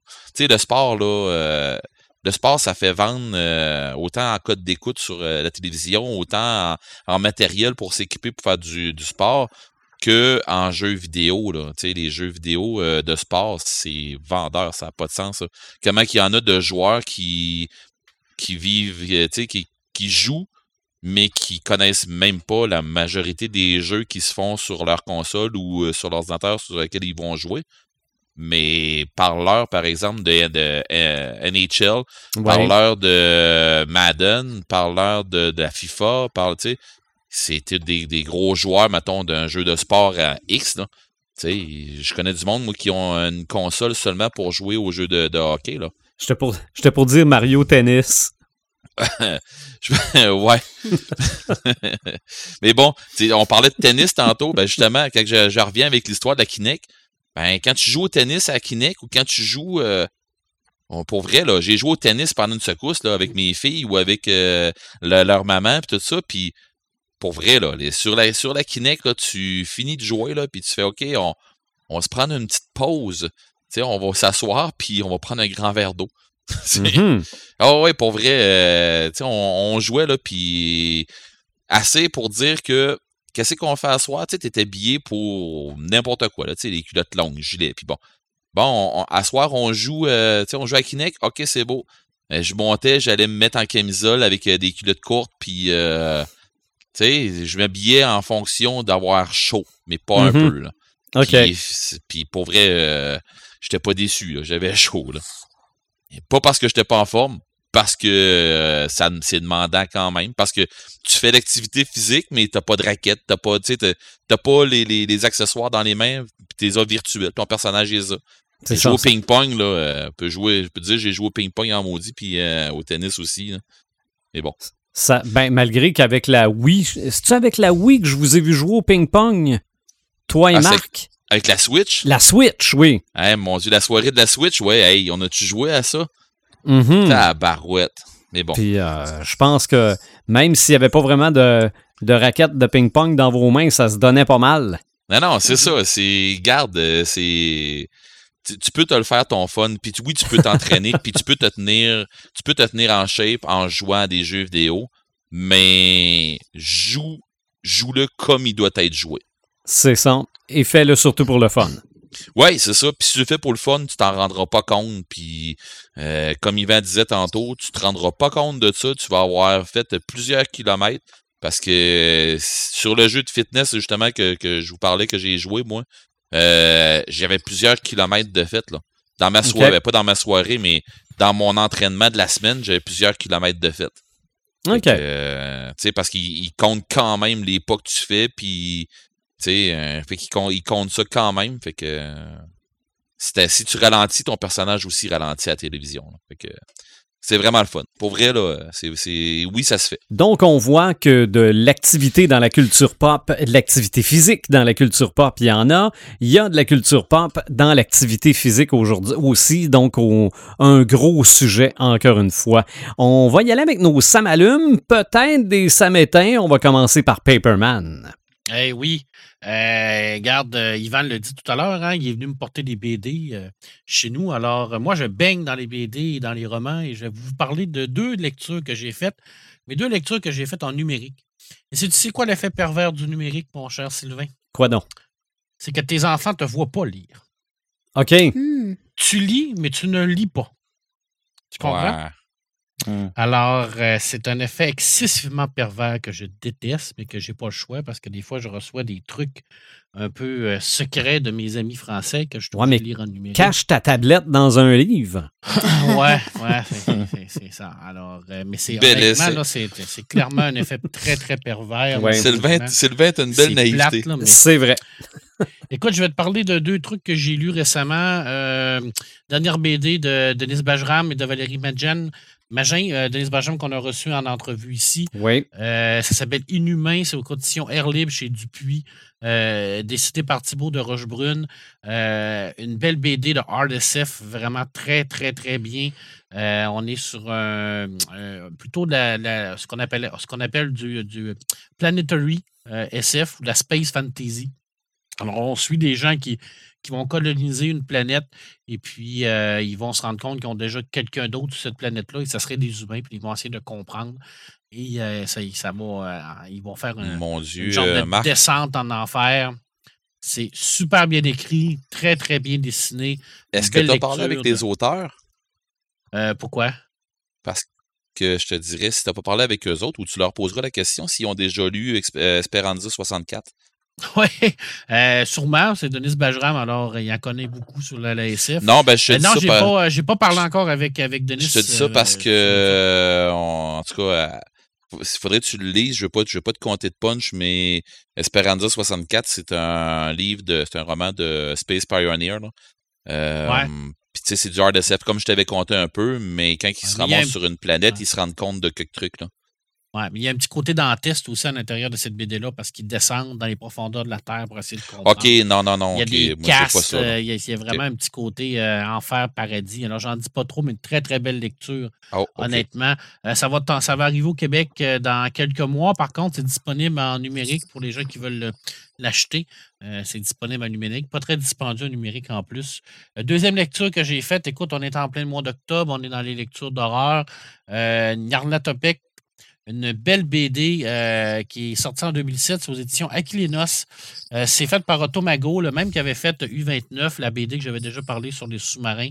Euh, c'est une adaptation du poème de Narliatotep que Lovecraft avait écrit. Après des, masques, est-ce que ça, a rapport avec la game Non, c'est le, le, chaos rampant. C'est le chaos rampant, le, le, le, porte-parole d'Azaroth et tout ça, cette gang-là. alors c'est, Mais c'est mis dans un contexte plus qu'on, plus qu'on euh, euh, de notre époque. Alors, euh, on, mélange ça avec notre époque. C'est très, très bien fait et c'est, clairement sur seulement le, petit, le court poème. C'est très, très angoissant. C'est très spécial comme lecture. Ça vaut vraiment la peine. Est-ce que tu l'as en papier, ça? numérique seulement. Ah. Alors, je vous l'ai dit, c'est dans, mes lectures numériques, euh, je suis là-dedans. Alors, euh, c'est pas un truc que, j'aime, mais j'ai pas le choix. C'est la vie. Écoutez, euh, j'ai posté sur la page Facebook et là, honnêtement, là, je vous conseille fortement à tous les gens qui veulent savoir à, quel point la bande dessinée est, un art majeur. Il y a une conférence qui a été donnée par Benoît Peters Benoît Peters, c'est un auteur de BD qui a écrit Les Cités Obscures, mais c'est également un, spécialiste de Tintin, un spécialiste de la BD. 2020 euh, en Europe, euh, c'était censé être l'année de la BD. Ce l'est encore. Il y a eu beaucoup d'activités qui ont été cancellées. Il y en a d'autres qui ont été remis en ligne, en, virtuel. Euh, la BD rentre au Collège de France. Cette année, le Collège de France, pour ceux qui l'ignorent, c'est comme un peu le, Graal de la reconnaissance intellectuelle et universitaire en Europe. Euh, et la BD fait son entrée avec des conférences des auteurs. Et Benoît Peters a donné une conférence aujourd'hui sur la génie de la bande dessinée de Toffer à Émile Ferris, qui nous explique tout l'histoire de la BD, d'où ce que c'est parti, comment ça s'est formé, euh, où ce que ça s'en va. Euh, c'est absolument magique. C'est sûr que c'est à 1h36 d'écoute mais ça vaut réellement la peine pour comprendre c'est quoi l'impact de la BD sur la littérature. C'est une conférence absolument extraordinaire. Je ne peux pas en dire plus, mais c'est un gros, gros, ça m'allume. Ça vaut vraiment la peine. Et on sent tout l'amour de la BD que Benoît Peters a pour la BD. Et en même temps, il y a le côté historique qui est absolument extraordinaire. Euh, il y a des planches là-dedans, au niveau de, la conférence qui nous montrent, qui sont magnifiques. Et bien entendu, ben, euh, il y a un paquet de planches de Tintin aussi, euh, parce que c'est quand même un grand de la BD. je terminerai avec mon samétain. Euh, c'est pas un secret pour personne. Moi, je, déteste de tout mon être la compagnie Amazon. c'est une tueuse de culture absolument horrible, une tueuse de tout. En tout cas, bref, je vous l'avais dit que j'étais très sceptique par rapport au fait qu'ils aillent acheter à fort prix les droits pour une adaptation du Seigneur des Anneaux, de Lord of the Ring. Déjà, d'appeler ça le Seigneur des Anneaux, c'est complètement ridicule parce que ça va se passer dans le deuxième âge. Euh, bref, euh, et là, on apprend qu'ils veulent s'amuser un peu avec la série et vouloir insérer quelques scènes de nudité euh, pour surfer un peu sur la vague de Game of Thrones. C'est pas indiqué comme tel, mais il faut quand même pas être un, grand devin pour comprendre qu'ils veulent surfer sur cette vague de, de violence faite aux femmes faciles et gratuites de Game of Thrones. J'espère sincèrement que ça ne se fera pas. J'avais dit ici sur les ondes du podcast que quand Christopher Tolkien allait mourir, que ça allait devenir un vrai cirque. Alors, je pense qu'on a, on a réellement le, le, cas. Maintenant, je terminerai rapidement en disant que il y a de la nudité dans Le Seigneur des Anneaux. Il y a de la nudité également dans les autres œuvres de Tolkien, mais ce n'est pas de la nudité qui, se, rapproche du sexe et de la pornographie, bien qu'un n'implique pas l'autre. Euh, rapidement, euh, il y a trois scènes de nudité dans Le Seigneur des Anneaux.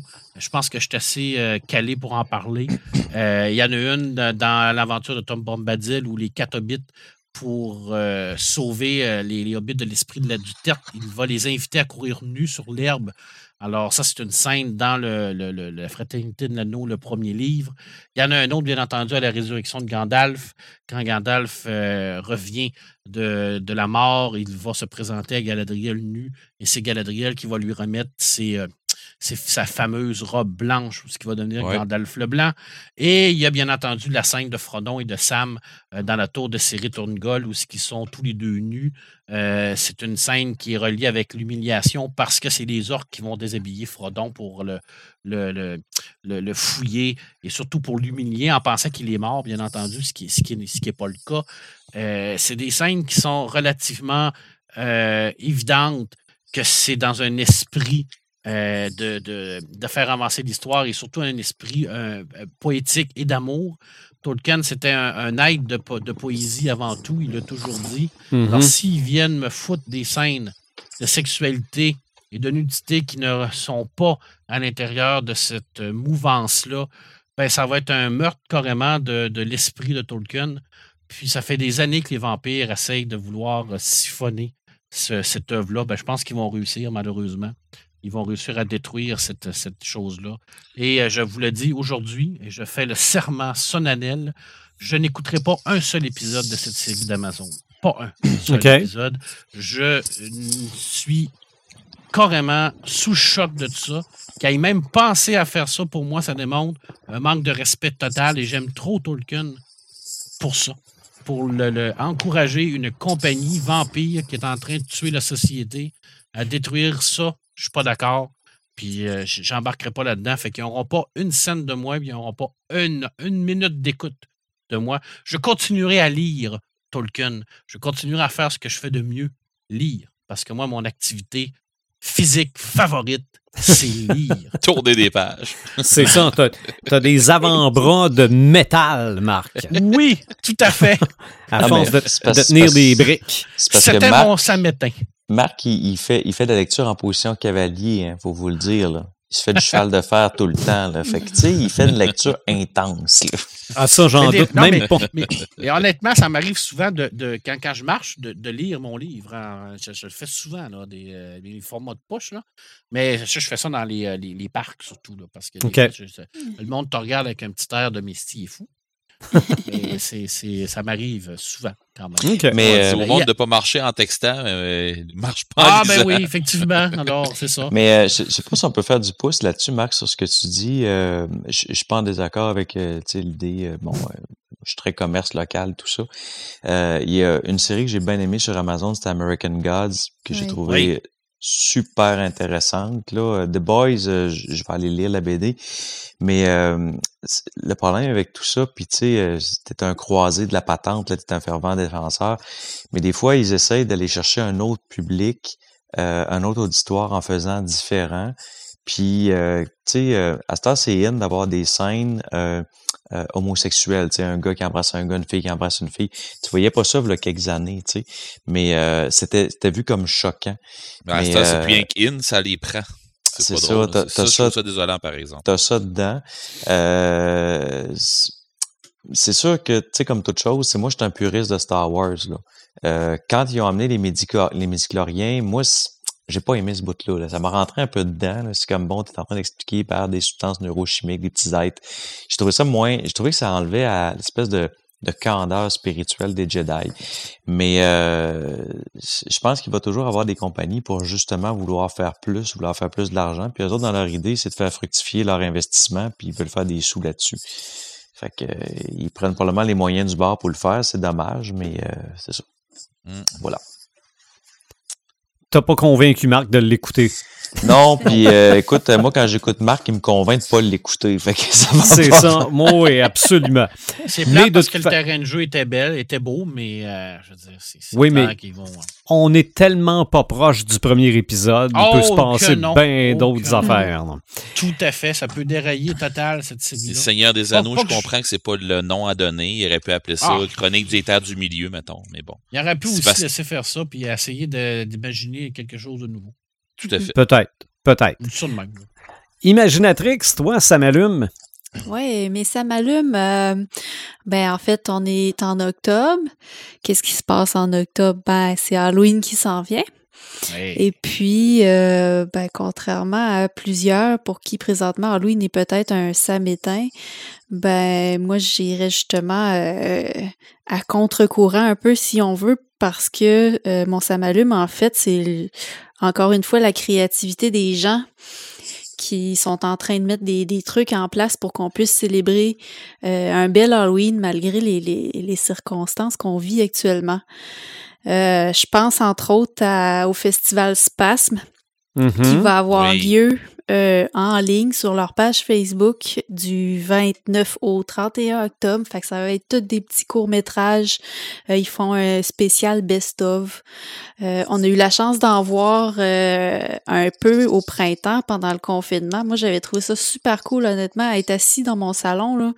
Puis, ouais, bon, on s'en était euh, parlé en plus. On avait fait la même affaire tous les deux en même temps. Ouais. Puis, tu sais, t'es assis dans ton salon, t'écoutes ça sur ta grosse TV, t'es, t'es dans ton petit cocon, puis euh, Tu peux être dans je- l'ambiance que tu veux chez toi. Là. exactement, tu fermes toutes les lumières. Ah, Euh, tu sais, on n'a pas besoin de se déplacer à Montréal pour aller voir ça. J'avais un samalume exactement comme toi, fait que je le partage avec toi.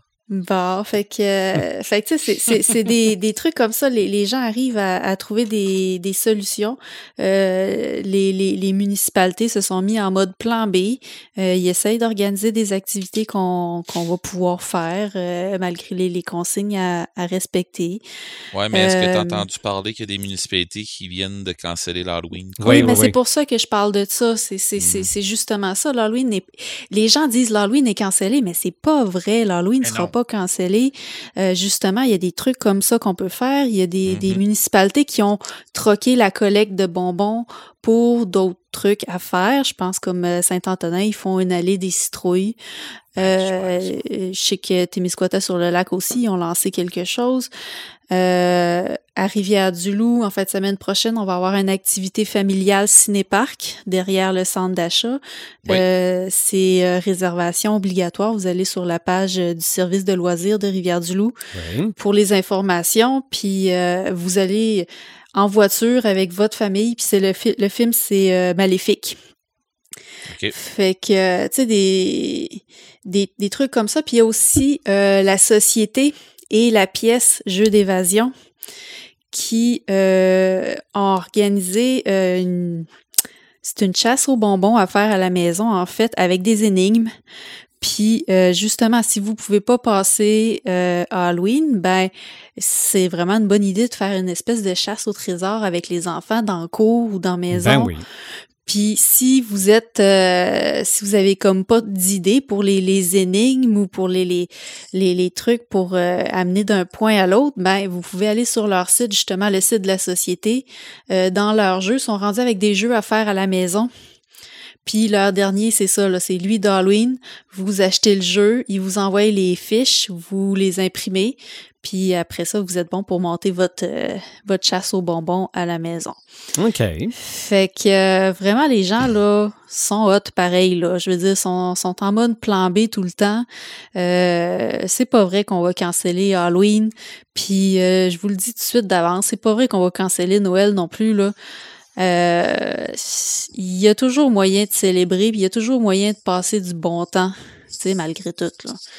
Fait qu'il faut pas euh, faut pas se laisser aller par le côté négatif. Moi, je sais que je vais me retrouver avec mes chums en ligne le soir d'Halloween. Euh, on, se déguise, puis euh, on prend un verre à distance, mais... ah, pas de un... Virtuel? Hey, j'aimerais ah, vraiment ça. En plus, je veux pas jouer avec nous autres. C'est ça, je l'ai, la planche de Ouija. Hey, non, mais mes, mes, amis ne vraiment pas, mais ça pourrait faire des trucs vraiment bizarres. On pourrait euh, emprisonner des esprits dans, dans, dans l'Internet. tout. Ah ben oui, quelle bonne idée. Oui, Marc est d'accord avec ça. Merci pour ton conseil. mais euh, mais tu sais, c'est ça. On, je viens pas de sortir du trou, hein, si, ça arrive, je t'avertis. Mais, mais c'est ça, tu sais, on, on, on, célèbre pareil, puis euh, on va en profiter quand même. L'important, mhm. c'est la vie continue. Hein. Absolument. Moi, un petit samalume puis un gros samalume. Le petit mhm. samalume, c'est que du côté de Taïwan, on paye sans contact avec des Pokéballs. OK? Hein? ah ouais? oui, c'est. OK. C'est aussi nono que ça. Là. Au lieu de prendre ton sel, au lieu de prendre ta carte, euh, ils ont des Pokéballs avec le, le euh, Pokéball, avec des, euh, leurs données bancaires, passe ça sur le scanner, puis pop, c'est payé. Euh, j'ai vu ça aujourd'hui. Et autre chose, vous savez que j'écoute de façon régulière des, de la musique en vinyle. Euh, je vous apprends rien en vous disant que je tripe sur le fluo. Je me suis procuré un dessus de table tournante. Ben, ce qui serait normalement un tapis, là, mm-hmm mais c'est en, euh, mon Dieu, pas, pas, en PVC, là, mais ce qu'on prend pour faire les, les, les, euh, les devants de comptoir. Là. Euh, j'oublie le nom du plastique, là, mais, mais c'est vert et c'est fluo à la lumière du jour. Là. OK? Parce que le plastique. quand t'allumes le blacklight. c'est ce que j'ai fait aussi. et c'est magnifique. OK? Ça fait que j'ai tellement envie de faire faire des séparateurs pour le studio, là. Ah, oui. Avec du. Euh, comment on appelle le plastique? Du plexiglas? Du plexiglas. Excusez, je, passe toujours mon temps à chercher ce mot-là. Et comme le plexiglas de couleur, c'est pas ce qui est pris pour faire normalement les, les, euh, les présentoirs, là. Euh, ça serait magnifique. Magnifique. je suis jaloux de la man cave de Red Mhm. Mais ben, j'ai toi, là, tu l'as même pas vu, tu l'as même pas vu en vrai. Ah, mais c'est pas grave, j'ai vu les couleurs. Et euh, non, non, ce, ce, dessus de table tournante-là, euh, en plexiglas vert fluo, me fait euh, Il fait très bien dans ma man cave, tu vas dire. Probablement, mais il va rester dans la mienne, ça c'est sûr. Euh, toi, Red, t'es Samalume? Euh, ben moi j'ai euh, j'ai Dune que je suis en train de, de lire. J'avais peur un peu, j'avais parlé un peu avec Marc. J'avais peur un peu que ça soit lourd parce que c'est quand même du du très hard science fiction. Euh, tu sais, c'est un, un sci-fi qui est pas accessible à tout le monde parce que c'est pas quelque chose qui a beaucoup d'action tout ça. En tout cas, pas pas encore. Euh, pour, tout cas, pas où je suis rendu. Euh, je dirais que c'est juste que où je suis rendu présentement, ça ressemble beaucoup à l'adaptation qu'on avait que j'ai déjà vu euh, à l'écran. Par contre, euh, j'ai hâte de voir celui de Denis Villeneuve qui a été retardé, mais ça, c'est pas grave. probablement pour des bonnes raisons. Puis probablement pour le mieux. Sauf que, dans le fond, je suis en train de d'écouter ça, puis je me dis, My God, ça va me coûter mais les autres livres après parce qu'avec ah, celui que j'ai acheté, euh, j'ai hmm. Dune, mais le Dune que j'ai, c'est le premier, le premier livre et le second livre. Euh, puis je pense qu'il y en a six. Euh, fait que ça va me coûter. Il y en a trois officiellement dans la, dans la première trilogie. Là. Il, y en, a trois. Là. Les, ok, parce que. La trilogie canon. Là. Parce que je sais que sur. OK, parce que sur Audible, tu as, trois livres, en tout cas. Ce que j'ai vu à date. Il y en a d'autres après. Là. Il, y a, 4, 5 puis 6, là, mais habituellement, c'est les, les, trois premiers, c'est la, la, base. OK. Ben, en tout cas, euh, j'ai hâte de voir si ça va pas me coûter les autres parce que, eh, mon Dieu, c'est c'est long. C'est long, puis je pensais que ça allait être plus lourd que ça, puis c'est bien, c'est bien lu, fait que euh, je suis agréablement, surpris de ça. Fait que je suis bien content. Euh, vite comme ça, ben, tu l'as dit un peu, Joël, tantôt, l'Halloween, la programmation d'Halloween qui s'en vient, à savoir la programmation de Space, mais aussi mm-hmm. sur tous les autres médias que on se garoche euh, dans les films d'horreur, dans les trucs d'épouvante d'un bord puis de l'autre, dans les lectures. Euh, je fais juste, je fais juste penser à Alice qui s'en vient à la fin du mois. Il euh, le nouveau... Alice. Alice, excuse. Ah ouais? Ouais, ben moi, je l'ai précommandé, mais écoute, Ils ont eu un problème avec l'impression, fait que ça va aller ah. peut-être plus au mois de novembre. Ben, tu sais quoi, c'est pas grave, j'ai d'autres mm. choses qui s'en viennent de. Monsieur Chatham. Ah, tiens donc. je l'ai. Lui, tout, fallait le plugger. Euh, on est correct, on a nos trois. T'as le cas ouais. Chatham. c'est ça. Bon. Chatham est fait. Euh, OK. Euh, dans le fond, euh, euh, l'illusion de, de Maxime Chatham qui sort, dans le fond, à la fin du mois. et je crois que je vais être capable de l'avoir en audio pas longtemps après sa sortie en livre. Fait que je l'ai commandé euh, comme les autres, euh, comme mes autres livres euh, en CD de Maxime Chatham. Fait que j'ai vraiment, mais vraiment hâte. bon, ben, tu m'as fait, tu m'as pété ma bulle avec Alice qui s'en venait. Désolé. Mais, c'est, non, t'as pas désolé, c'est correct. C'est par souci de qualité aussi là, qui, qui mm-hmm. l'ont reporté. C'est pour ça que je te dis, c'est correct. C'est ça, ils ont eu un, un petit bug là, de, de ils les ont imprimés, mais je pense que la couleur n'était pas belle ou un truc comme ça. Fait qu'il faut qu'ils retournent en impression. Là. Ah, écoute, euh, c'est, la vie, je pense. Mm. Euh, ensuite de ça, euh, ben, une très grande découverte. de quoi que je, je m'attendais que j'allais aimer, mais que finalement, j'ai pas aimé, j'ai adoré. c'est la série Les Contes Interdits. les, les, romans la des contes interdits. J'ai à date, je l'avais en je l'ai eu en livre audio, La Reine des Neiges qui est pas du tout euh, avec euh, Elsa qui chante les mhm. Il n'y a pas, de libéré là-dedans. non, il n'y a pas euh, non libéré non, il n'y a, pas ça. attache-moi, attache-moi.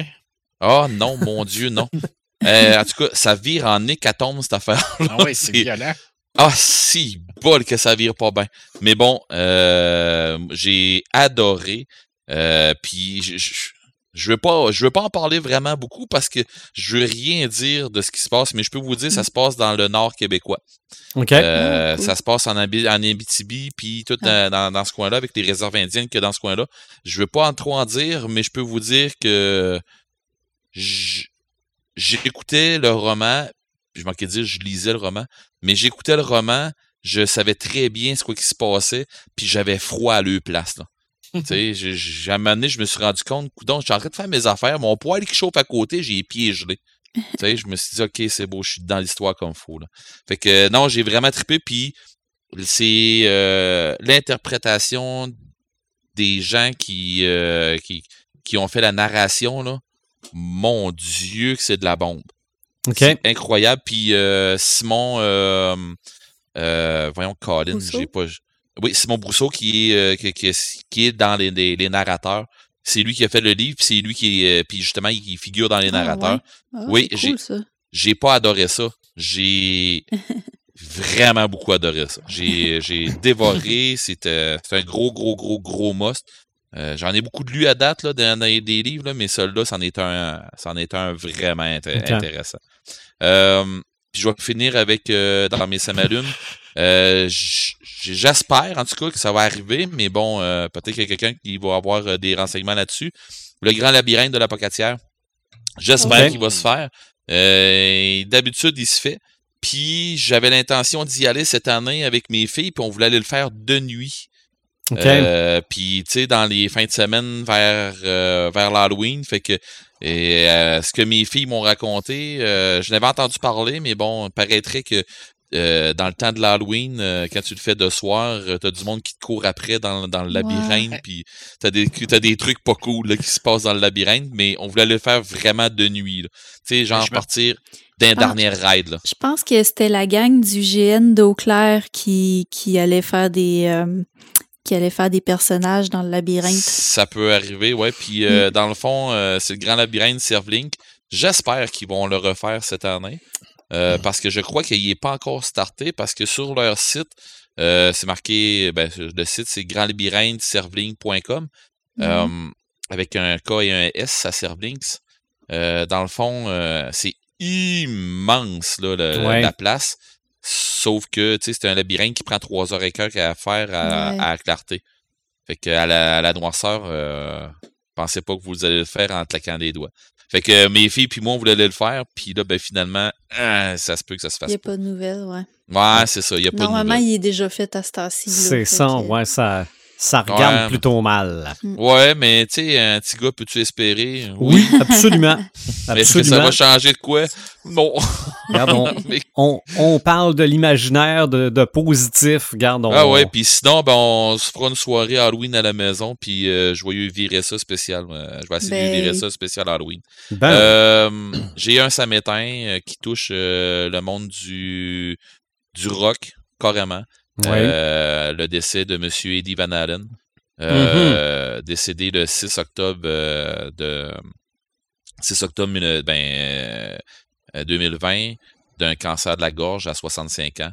c'est un grand monsieur reconnu pour, ben, pour le groupe Van Halen, euh, pour, euh, dans le fond, le, sa série euh, sa série de guitares qui est sortie, dont la Frankenstrat qu'il avait faite, qui, qui était appelée la 5150, et aussi par Marshall qui avait fait la, la l'ampli signature 5150 de Van Halen. Tu pluguais ta guitare là-dedans, tu avais l'impression que tu pouvais juste jouer du Van Halen en, en, en pluguant ça là-dedans. Là.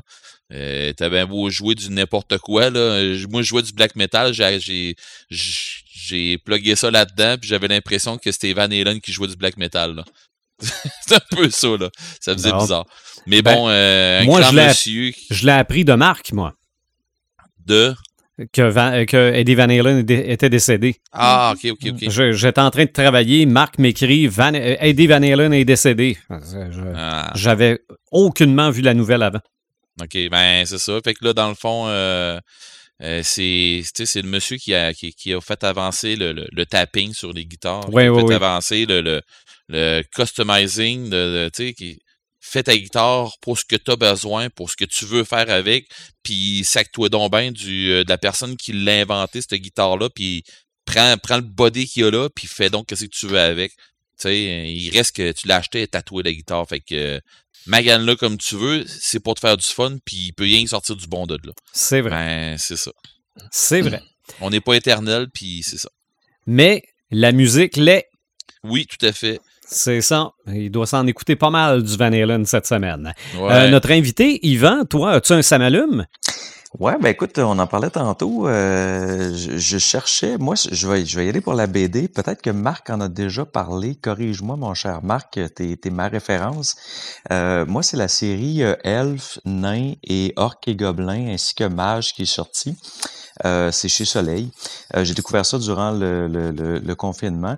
Euh, mon salon c'est vraiment la série Nain qui commence avec Redwing de la Forge. Il faut absolument lire ça. C'est un bijou.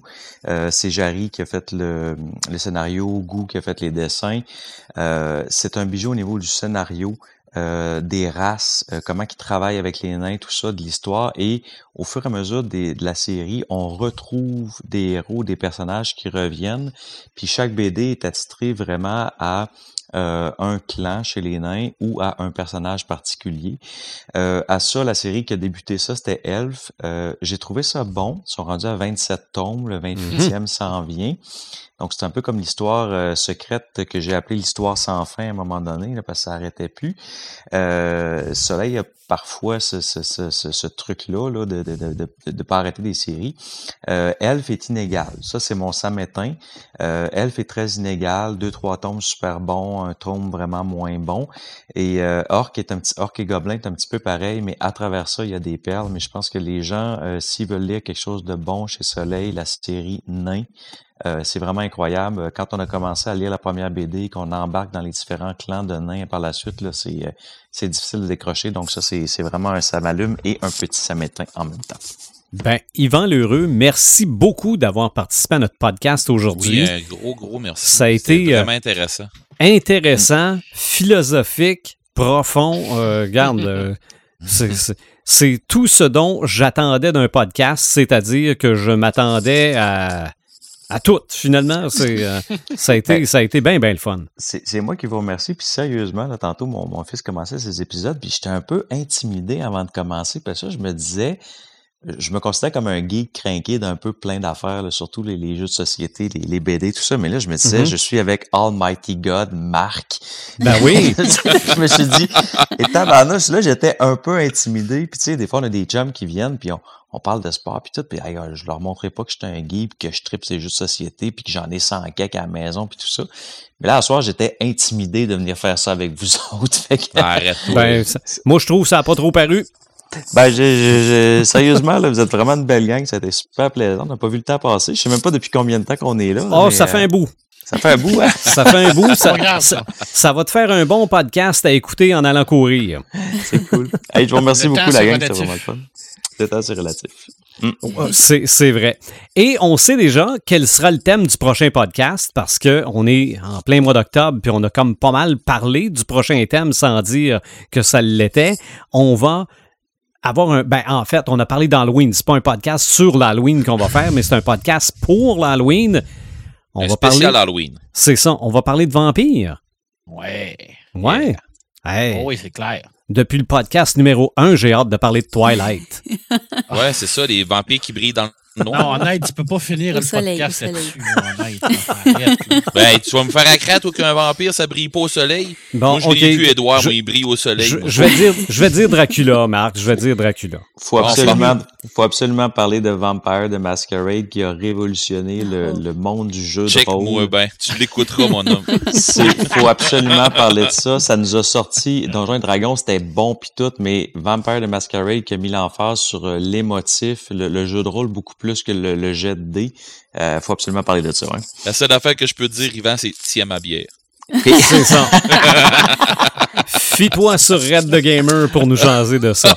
Excellent. Donc, continuez de nous écouter via nos différentes plateformes de streaming. Ben, de toute façon, on est à peu près sur toutes les plateformes de podcast. Vous nous suivez par notre page Facebook, par notre site internet podcastdescrinqués.website et on se retrouve bientôt.